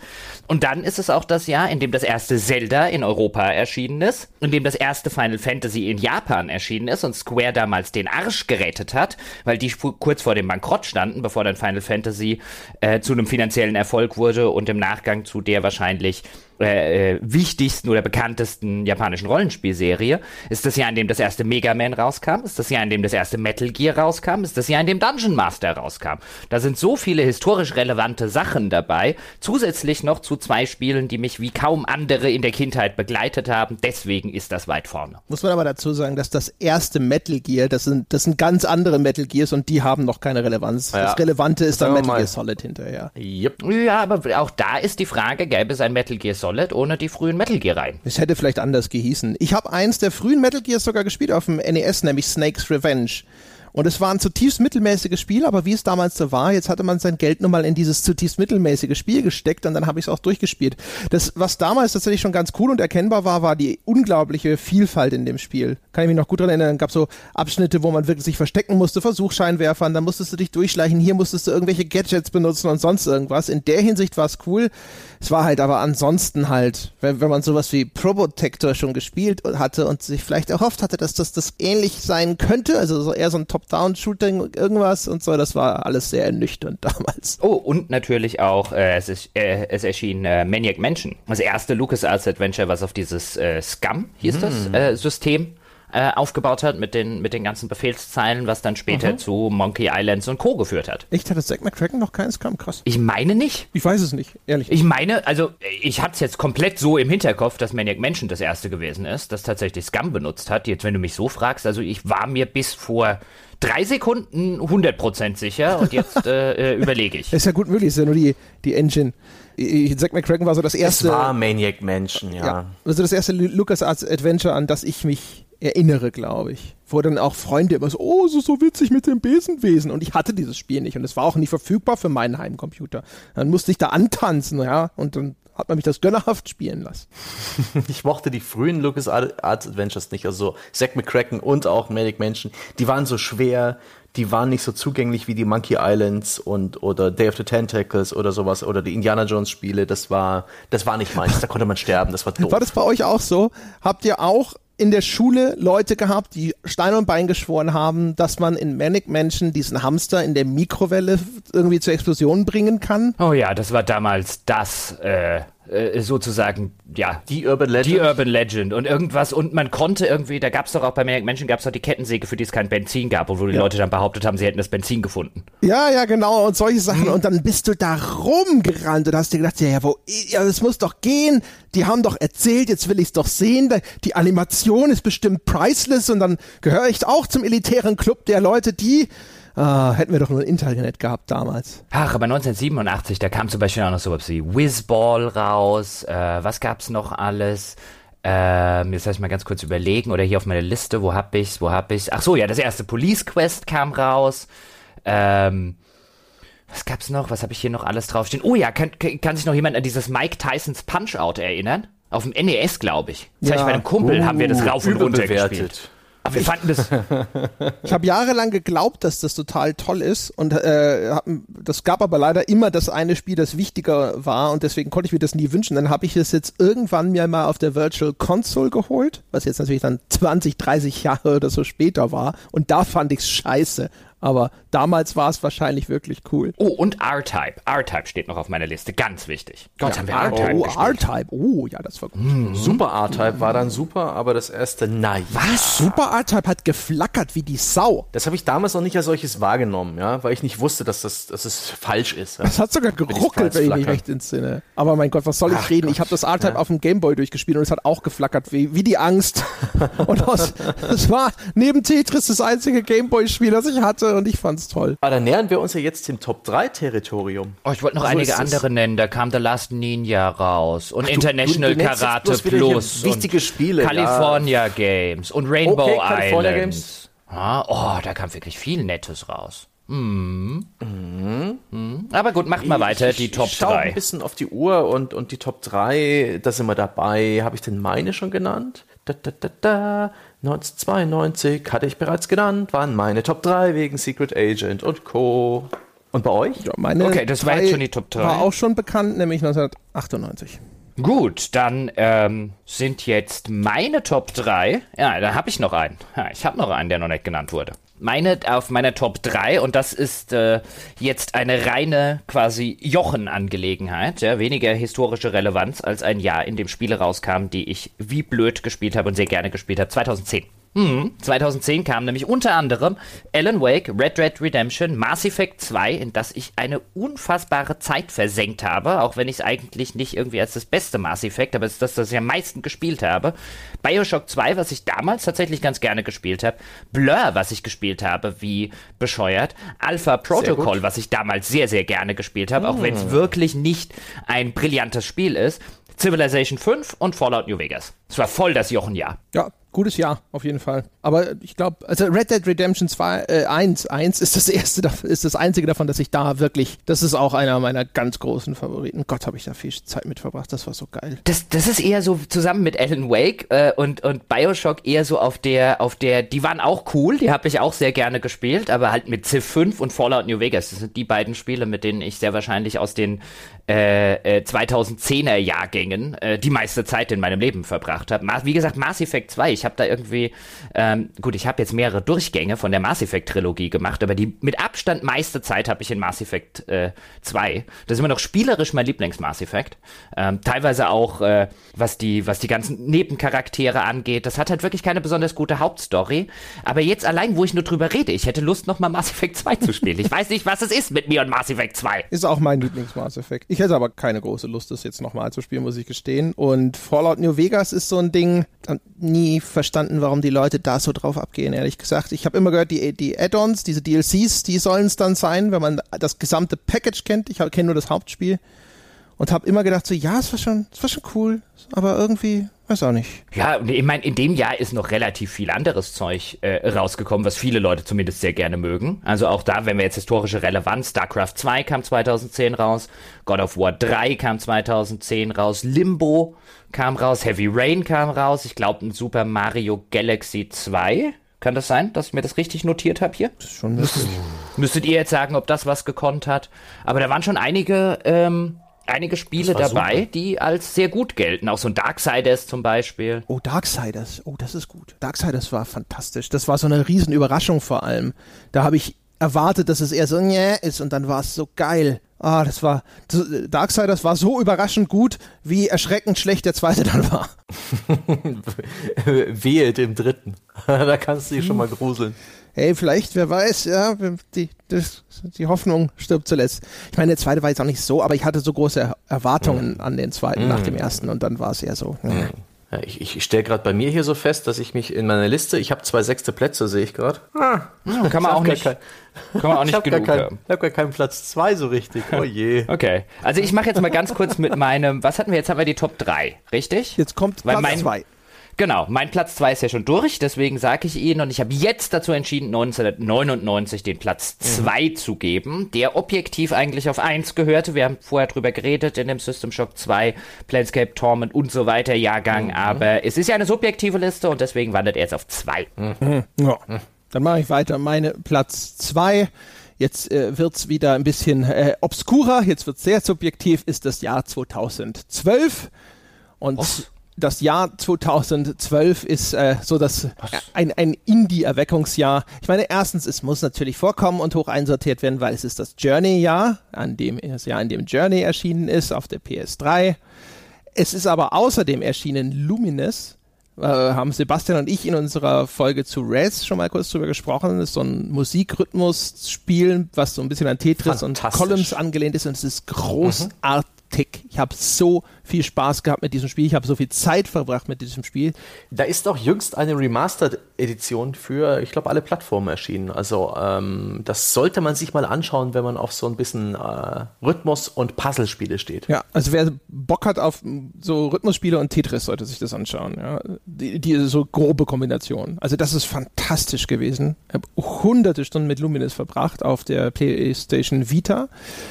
Dann ist erschienen äh, auf iOS das erste von The Room, von diesen Puzzle-Spielen, was ich damals wirklich großartig und fantastisch fand, weil diese Manipulation auf dem Touchscreen, wo man Dinge dreht, ja, wo man so eine mysteriöse Box öffnen muss und so, das fand ich so clever gemacht mit dem Touchscreen, weil man das Gefühl hatte, man wirklich diese kleinen Schalter dreht und sowas. Das fand ich total toll. Dann ist außerdem erschienen Plague Incorporated, ebenfalls damals, glaube ich, zuerst auf Mobile. Und das ist ein echt merkwürdiges Spiel, wo man eine Krankheit designt und versucht, sie so zu designen und weiterzuentwickeln, dass sie die ganze Welt infiziert oder je nach Vorgabe mhm. auch umbringt. Und es ist eigentlich ein Spiel, das immer wieder man, man, dröge wirkt, aber eine ungeheure Faszination hat, weil es irgendwie versucht zu simulieren, wie so eine Krankheitsausbreitung, eine globale Epidemie fortschreitet und das so zu beobachten, wie sich dann eine Krankheit auf einmal über Fluglinien ausbreitet und sowas, fand ich ungeheuer faszinierend. Es war ein Spiel, mit dem hatte ich super viel Spaß. Da sind außerdem zwei Indie-Games gestartet, die ich für heute, bis heute für mit das bestdesignte halte, was ich je gespielt habe, nämlich Mark of the Ninja und Hotline in Miami, sind beide relativ bekannt. Mhm. Außerdem erschienen Persona 4 Golden, also die PS Vita-Version von Persona 4. Das ist die einzige, die ich hier gespielt habe, deswegen kommt sie bei mir mit auf diese Liste. Faz ist erschienen. Für mich jetzt nicht unbedingt so, aber jetzt kommen wir zu den Honorable Mentions. Walking Dead, also die Telltale Original Series, mit dem der, der große Telltale-Erfolg losging. Äh, Bastion ist erschienen, Unfinished Swan ist erschienen, Thomas Was Alone ist erschienen, Far Cry 3 ist erschienen. Ähm, und äh, dieses The Secret World habe ich mal auf die Liste gesetzt, weil Jochen ja immer behauptet hat, es sei ein fantastisches MMO gewesen. Und für mich kommt auf die Liste Assassin's Creed 3, weil ich habe ja das erste Assassin's Creed gespielt, habe gedacht, das ist Käse, habe keinen Bock auf den Scheiß, habe danach nie wieder ein Assassin's Creed gespielt und Assassin's Creed 3 war das erste, wo ich dann mal wieder der Serie eine Chance gegeben hat, habe und das fand ich super. Ich hatte unglaublich viel Spaß mit Assassin's Creed 3. Ich hatte auch Spaß damit. Das war, äh, das hatte seine Fehler, aber ich, ähm, ich fand es auch sehr mitreißend ja. und hat, hat, mich auch tief reingesogen. Oh, oh, Moment, noch zwei ganz wichtige Einträge. Max Payne 3 fand ich total unterschätzt, hat mir super viel Spaß gemacht und Borderlands 2, Gott, habe ich viel Zeit mit Borderlands mm. 2 verbracht. Mm. Multiplayer, großartig. Ja, jetzt habe ich hier halt noch ein Spiel, das eigentlich eher so auf Platz 4 oder 6 gehört, wo ich halt versehentlich, äh, das habe ich einfach beim Einsortieren äh, verpasst. Das nenne ich jetzt nochmal ganz schnell, weil das Jahr ist auch toll. Wie bei dir ist es halt 2011. das war für mich halt eins, wo, wo, wo viel gestimmt hat, wo viele nette Sachen für, für, für Jochen ist der Dragon Age 2 dabei gewesen. Halt, nein, das ist doch scheiße. äh, äh, das ist jetzt das beste deine, Rollenspiel aller Zeiten, sagt er ja immer. ist das jetzt, ist das jetzt deine Nummer 2, Sebastian? Nur nein, nicht. Es gehört eigentlich ein bisschen weiter unten, aber ich habe mich da ein bisschen beim, beim Vergeben der Top-Plätze, ich habe zweimal die 6 oder die 4 vergeben. Dann ist es jetzt ähm, wohl deine 2. Korrigiert. Da können jetzt wir wohl nichts machen. Halt, das Jahr 2011 hat Spiele, die ich wirklich mag. The Blob 2 von THQ, fröhlich, äh, ein Jump'n'Run, das habe ich halt testen müssen, aber es hat mich echt überrascht. Das war kindgerecht, es war lustig, putzig, wurde jetzt auch für PC re-released, glaube ich. Oder zumindest der erste Teil kann man jedem in die Hand drücken. Yakuza 4 hat mich absolut ähm, begeistert und in seinen Bann gezogen. Wir haben Portal 2, wir haben Outland von Hausmarke, wir haben ähm, sowas wie Terraria, ja, so Indie-Spieler auch, Witcher 2, L.A. Noir, ja, Frozen Synapse fand ich ganz interessant. Infamous 2 war ein richtig cooles Open-World-Spiel. Dass du diese Infamous-Spiele da immer nennst. Ich mag die so gern. Ich hab die wirklich gern. Verstehe ich. äh, kann ich dir nicht folgen. Also, das war dir ja gegönnt, aber ich fand die immer so. Ja, nee, super das, die, du hattest halt diese Superfähigkeit. Aber wie du diese Häuser so hochgeflogen bist, das war alles ja. so, die ganze Steuerung hatte kein, Ge kein, Gewicht. Es war, als wird so ein Papierflieger steuern mit Beinen. Das sah gut aus und das, du hattest eben, das war nicht so eine Open World, wo du halt so gefesselt warst an den Boden, du warst so übermächtig, wie auch bei Prototype, was ich auch sehr mochte. Also ich bin, bin Fan von diesen ähm, übermächtigen Open Worlds, wie auch du bei Crackdown sie mochtest. Ich mag halt keine Comic-Charaktere und da war Infamous für mich ein schöner, äh, schönes Neutrum. Was ist da noch rausgekommen? Also äh, Witcher 2, ähm, Alice Madness Returns, wo ich einen Studiobesuch vorher hatte, deswegen habe ich es auch ganz gern gehabt. Catherine war schön schräg, ähm, El Shaddai ebenso, Rock of Ages, Driver San Francisco, was ich sehr, sehr, sehr gemocht habe, Warhammer 40k Space Marine, Renegade Ops, äh, ein wunderbares Top-Down-Action-Spiel von Evidence Studios, Binding of Isaac ist rausgekommen, Dark Souls, Rage, Ace Combat Assault Horizon, was ich echt wirklich sehr gemocht habe. Das war ja in allgemein verhasst, aber ich habe so, äh, ich habe so Spaß gehabt mit diesen geskripteten Dogfight-Sequenzen und dieser übertriebenen Inszenierung. Ich weiß, aber ist mir doch egal. Mir, mir hat Spaß gemacht. Ich habe gesagt, hell yeah. Ich hatte noch oh Batman, noch Batman Arkham City, äh, Battlefield 3, was ich vor allen Dingen im Mehrspieler hoch und runter gespielt habe, was mir wirklich Spaß gemacht hat. Wir hatten Uncharted 3, wir hatten in dem Jahr Skyrim, ähm, das glaube ich, auch irgendwie ganz beliebt. Ich habe es nie gespielt. Wir haben Assassin's Creed Revelations, was ich sehr gemocht habe. Minecraft ist rausgekommen. Mario Kart 7 für den 3DS oder den DS und Anno 2070. Also kein schlechtes Jahr. Aber auch Schrott. Anno 2070. ich weiß nicht. Wieso, wieso zählst du einfach immer noch so einen Crap-Titel dazu? Als gehörte er in die Reihe. Bekannte Marke ist in diesem Jahr erschienen. Ich zähl's ja. mal Aber mit wie auf. Wie gesagt, 2011 äh, müsste eigentlich weiter unten stehen. Ich habe es zu spät entdeckt, dass ich da die Doppelung drin habe. Und ähm, ja, war ein gutes Jahr. Ich habe Spaß gehabt. Yakuza 4 allein. Oh Gott. Dann mache ich mal ganz ah. kurz mit meiner Nummer 1 weiter und dann könnt ihr wieder losreiten. Ja, ja. die Nummer 1 ist selbstverständlich, ja, habe ich jetzt quasi kurz vor der Nummer 2 beschlossen, ist natürlich 1992. Ich kann ein Jahr, in dem Ultima 7, Ember Star, die Lost Files of Sherlock Holmes, Ultima Underworld, Star Control 2, in dem sowas erschienen ist, das muss auf Nummer 1. So, Fump aus Verlump. Sehr gut. André? Ich hätte schwören können, er hätte Ember Star vorhin schon mal in einem anderen Jahr aufgezählt. Ja klar, aber er hat das äh, hat, ich glaube, da hat er gesagt, da hat er sich noch nicht ähm, drauf äh, festlegen wollen. Ach so rum, ja, das kann natürlich auch, das ja. stimmt, ja, ja, okay. Ja, da wo du, ja. wo du äh, 1992 äh, viel zu niedrig genannt hast, ja, da ah, habe ich noch mal erzählt, warum es viel höher gehört. Das, das, das wichtige 1992, bei dem er noch nicht mal wusste, wo er es überhaupt auf dieser Top-Liste einordnen soll. Also, das äh, eindeutig ja, und universell anerkannt beste Spielejahr, meine Damen und Herren, ist das Jahr 2002. Und ich habe mich für das Jahr 2002 entschieden, weil es wundervoll äh, quasi querbeet durch alle Genres erstens Sachen für mich hatte. Und zweitens ähm, neben Spielen, die ich bis heute in großer Hochachtung und in liebevoller Erinnerung behalten habe, ein unfassbar großes Line-up hatte an an wundervollem Bullshit, ja, den ich ebenfalls in liebevoller Erinnerung habe. Also, erschienen sind erstmal die, die großen Sachen Medal of Honor Allied Assault, also das PC-Release, der eigentlich wichtige Medal of Honor-Titel, Boom, dann Morrowind natürlich, das war für mich eigentlich wahrscheinlich das Erweckungserlebnis, was Rollenspiele angeht. Ich glaube, das ist das wirklich. Ich habe vorher schon mal hier oder da sicher Rollenspiele gespielt, aber ich glaube, seitdem verfolge ich das Genre erst wirklich. Das war für mich unfassbar. Diese Titelmelodie von, von Morrowind ist bis heute etwas, wo mir wohlige Schauer den Rücken runterlaufen. Großartig. Außerdem Battlefield 1942. Das Original, dazu brauchen wir gar nichts weiter sagen. Und Metroid Prime, was damals auf mm. dem Gamecube einfach nur mm. Zucker war. Oh, mm. Ja, Japan-Release von Zelda Wind Waker habe ich mal mit dazu gerechnet. So, jetzt wird's klar einfach mal so, ne, um es ein bisschen zu pimpen. Einfach ja, damit es so. noch legitimer erscheint, als es ohnehin schon ist. Äh, jetzt wird's wieder ein bisschen äh, persönlicher. Die André-Liste. Mortal Kombat Deadly Alliance, das ist die, der, der Neustart mit auf der PlayStation 2 damals gewesen. Und es war, auch wenn das wahrscheinlich rein Game Design technisch totaler Käse ist, aber für mich war es das beste Mortal Kombat ever. Mhm. Hatte nie wieder so viel Spaß. Das waren diese unterschiedlichen Stances, zwischen denen man wechseln konnte. Jeder hatte zwei unterschiedliche Kampfsportarten. Die waren damals realistisch, in Anführungsstrichen, nachempfunden.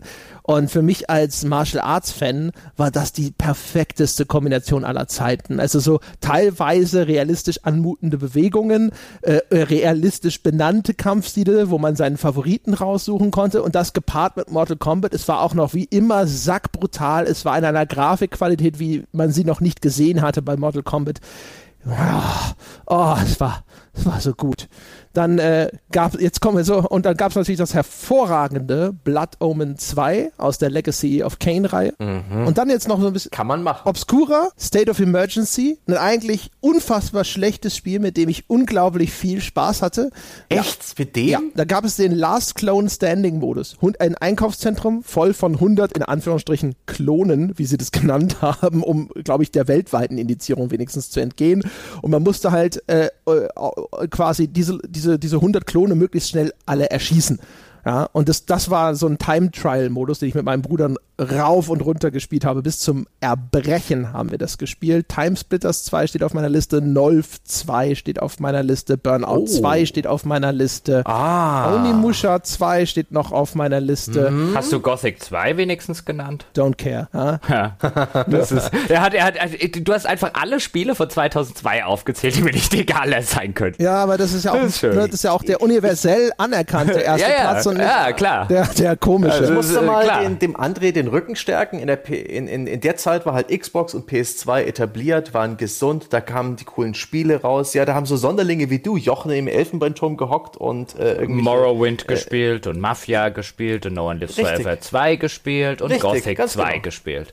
Richtig. Und da, und wir da, halt da so alles, viel größeres Spektrum. Ja, ja, genau. Und da alles andere mich in dem Jahr wirklich sehr wenig interessiert hat, hatte ich kurz überlegt, ob ich es irgendwie aufnehmen sollte und dann, aber außer den vieren. Da gibt es noch echt noch so ja. viel mehr in dem Jahr. Animal Crossing, Kingdom Hearts, Divine Divinity, ja. Nee, dann nee. Äh, das erste Shantae, was so eine, so eine geheim okay, André, André ist. Es, es wird langsam bemüht. Ne? Was? Nee. ja. Und die Zeit läuft so. Lass mich doch mal kurz meinen Top. Age of Mythology. Ah, mach halt weiter. Ah, also mein Top, äh, mein Top Jahr ist auch nur eins davor, 2001. Ähm, für mich der Höhepunkt der PS2-Ära das, das beste Jahr, was ich mit dieser Konsole verbracht habe. In diesem Jahr habe ich kaum am PC gespielt. Ich habe sehr, sehr viel Zeit äh, an der PS2 verschwendet. Konkret mit Silent Hill 2, was mich wirklich gepackt hat von der Inszenierung, von den äh, Tönen, die es angeschlagen hat. Das war fantastisch. Ähm, jetzt jetzt nichts Dolles, Jochen wird schon wieder lachen, Baldur's Gate Dark Alliance hat mir einfach im Koop richtig Spaß gemacht und die Wassereffekte waren richtig geil. Das war geil, das ja. war das Konsolen-Diablo damals. Das richtig. hat man sehr gerne gespielt und hat, wenn man das Original kannte, zwar schon anerkannt, dass das nicht so gut war, aber es war geil auf PlayStation 2, ja. Dark Alliance zu zweit spielen, super. Du hattest sowas wie Metal Gear Solid 2, was jetzt, womit ich nie so richtig warm geworden bin, da habe ich bloß diese Tanker-Mission gespielt, die Demo, ähm, aber es war halt ein wichtiges Spiel, gespielt habe ich dafür Burnout, gespielt habe ich so, so, so viel Tony Hawk's Pro Skater 3. Das habe ich monatelang nahezu komplett durchgespielt. Gran Turismo 3 hat mich ebenso an die Nadel gesetzt. Das ist ein absolut fantastisches fantastisches Rennspiel. War, ja. ähm, drei war das Beste äh, für mich. Ja. GTA 5, äh, 3 ist rausgekommen, das auch wirklich äh, eine absolute Offenbarung war, was äh, Spielwelten, immersive, lebendige Spielwelten, die auf dich als Spieler reagieren angeht. Sowas habe ich vorher nicht erlebt und sowas habe ich auch nicht für möglich gehalten. Das war wirklich die, die Offenbarung dieses Jahres. Ähm, Devil May Cry ist rausgekommen, das erste. Das hatte zwar eine beschissene PAL-Anpassung, die hatten alle so Pausbäckchen, die Figuren, weil sie das Bildverhältnis nicht mehr richtig hinbekommen haben, ähm, weil das ja mehr Pixel braucht für die PAL-Version, aber sie wollten das Spiel halt lieber schnell halten, also haben sie furchtbare Kompromisse gemacht, aber das war halt so ein richtig cooler Spectacle-Fighter, wo ich Skill brauchte, wo die Action cool war, wo es ein geiles Upgrade-System gab, das habe ich auch sehr, sehr, sehr geliebt. Das erste Max Payne kam raus, am, ähm, am PC habe ich dann auch noch ein bisschen Giants gespielt, Citizen Kabuto, das war auch schön schräg, das hat mir gefallen. Return to Castle Wolfenstein ist in dem Jahr rausgekommen, auch richtig super. Ähm, zip, zip, zip, also nicht ein einziges Tournament auch noch. Nicht ein einziges, nicht ein einziges Spiel in deinem Top-Jahrgang, das man in irgendeiner Form auf die besten Spiele aller Zeiten Liste setzen würde. Aber warum denn? Grand Theft Auto das ist doch mein 3? Lieblingsjahr. Ah. GTA 3, bist du bekloppt? Gran Turismo ah. 3, Tony Hawk's Pro Skater 3, das erste Burner. Guck mal, für dich ist wenigstens ein Civilization rausgekommen. Das erste Halo ist rausgekommen. Crazy Taxi das ist, das rausgekommen. Civilization ja. 3, oder? Ähm, ja. Ja, das, das schlechteste Civilization. Ich weiß. Ja. Gothic ist rausgekommen. Das erste Pikmin, das erste Luigi's Mansion, nee. Super Smash Bros. Arcanum ist Baldur's Gate 2, Baldur's Gate 2, Arach Arachno, no, Arachno, no, Arach Anachronox. Baldur's Gate 2 ist das Add-on rausgekommen, Herr Stange. Ach, shit. Ja, aber also, Arcanum komm, komm. und Anachronox ist rausgekommen, Final Fantasy X ist rausgekommen. Ja, kann man schon nennen. Also äh, mir hat tatsächlich bei dem ja, okay, aus historischer Sicht, selbstverständlich, wir machen ja hier einen subjektiven Podcast, klar kann man einen GTA 3 äh, dazu rechnen. Boah, muss man, äh, muss man. Äh, auf meiner Top-Liste aller Zeiten muss es nicht stehen. Da kamen schon, da kamen schon wirklich viele coole Spiele raus, aber das ist so ein Jahr, wo mir, wo mir im Gegensatz jetzt zu einem 1999, wenn wir über einen System Shock 2, wenn wir Planescape Torment, wenn wir über Alpha Centauri, wenn wir über Age of Empires 2, über Jagged Alliance 2, wenn wir über Silent Hill und so weiter reden, da kann 2001 kann da nicht mal mitpinkeln. Ja, das hat nicht mal ein, äh, irgendwas zum Pinkeln. Also Jacket Alliance 2 ist für mich immer so ein welches, welches Spiel passt mm. nicht in diese Reihe? ja, weil du keine Ahnung hast mit deinem 2002. Ja? Ich find's gut. Ja, die Und Reihe gibt's ja auch heute noch, ne? Und er freut sich ah. großer Beliebtheit. Alle spielen sind Jagged Alliance 5 und 6 bestimmt gerade irgendwo. nee, sie spielen nämlich alle noch Jagged Alliance 2, ja, weil es besser ist als alles, was aus Jahr 2002 rauskam. So. so und es sein. ist besser als du und deine Mutter. Jetzt lässt du meine Mama ja aber aus dem Spiel, ja spielt vielleicht gerade Jagged Alliance 2, soweit wir wissen. Ja, und dann hätte sie einen guten Geschmack. Ach, meine Herren, ja, meine Güte. Das war jetzt mal, ne? Das war bestimmt leicht uns zu folgen. Ich bin sicher, es bestimmt. war äh, im höchsten Maße unterhaltsam äh, ja, zuzuhören, hoffe, wie viele Listen äh, runtergewählt. fragen ab. Ah Gott. Also ich hoffe, ihr, ihr da draußen habt dieses Chaos äh, in irgendeiner Form überlebt. Ich hoffe, es war trotz allem für euch unterhaltsam und gewinnbringend. Wollen wir eigentlich unsere Top Ten Listen, die Jahrgänge, sollen wir sie ganz kurz nochmal runter, äh, einfach nur die Jahrgänge sagen? Dann hätte ich mir das doch notieren müssen. Oh Gott, ich dachte, du Sag hättest es doch das. vorher.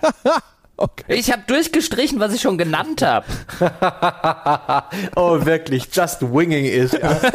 den Eindruck von Struktur erzeugt. Das ist so, Jochen. Um, ja. Hey, ey, das war nicht, es war nicht abgesprochen. Das voll, das, wo hatte ich jetzt? Nee, das krieg ich. Oh Scheiße. Okay, also das nee, müssen also, andere Leute erledigen für uns. ja. Also, meine Damen und Herren, das waren die besten Spielejahrgänge aller Zeiten. Endlich wissen Sie, welches diese Jahrgänge sind. Und alleine dafür, alleine damit Sie mit dieser Erkenntnis jetzt nach Hause gehen können, dafür haben wir uns doch bestimmt ein kleines Zuckerle verdient, einen kleinen Klaps auf die Schulter bei iTunes, indem Sie uns dort die verdiente 5-Sterne-Wertung angedeihen lassen. Vielleicht noch ein paar, noch ein paar warme, aufmunternde Worte, ne? Weiter so, Jungs, oder das, das, das wird schon, ne? irgendwas Nettes dazu geschrieben, das geht runter wie Öl. Und ansonsten könntet ihr euch auch entscheiden, einfach Unterstützer dieses fantastischen Podcast-Projekts zu werden. Und dafür geht ihr auf gamespodcast.de slash Abo und dort wartet auf euch die Möglichkeit, uns zu unterstützen und damit teilhaftig zu werden all unserer wunderbaren Bonusinhalte schon ab 5 Euro im Monat via Steady. Oder wenn ihr Patreon bevorzugt, dann gibt es auch weiterhin die Möglichkeit, über Patreon Bäcker zu werden. Patreon.com slash auf ein Bier. Wie immer, falls euch auch irgendwas auf der Seele brennt und ihr gerne mit uns über diese Folge diskutieren möchtet oder über irgendetwas anderes, dann ist forum.gamespodcast.de die Adresse für euch. Dort kann das geschehen. Besuchen Sie das weltbeste Spieleforum, um in angenehmer und respektvoller Atmosphäre mit anderen Menschen und uns zu diskutieren. Das soll es gewesen sein, meine Damen und Herren, für diese Woche. Wir hören uns nächste Woche wieder. Bis dahin.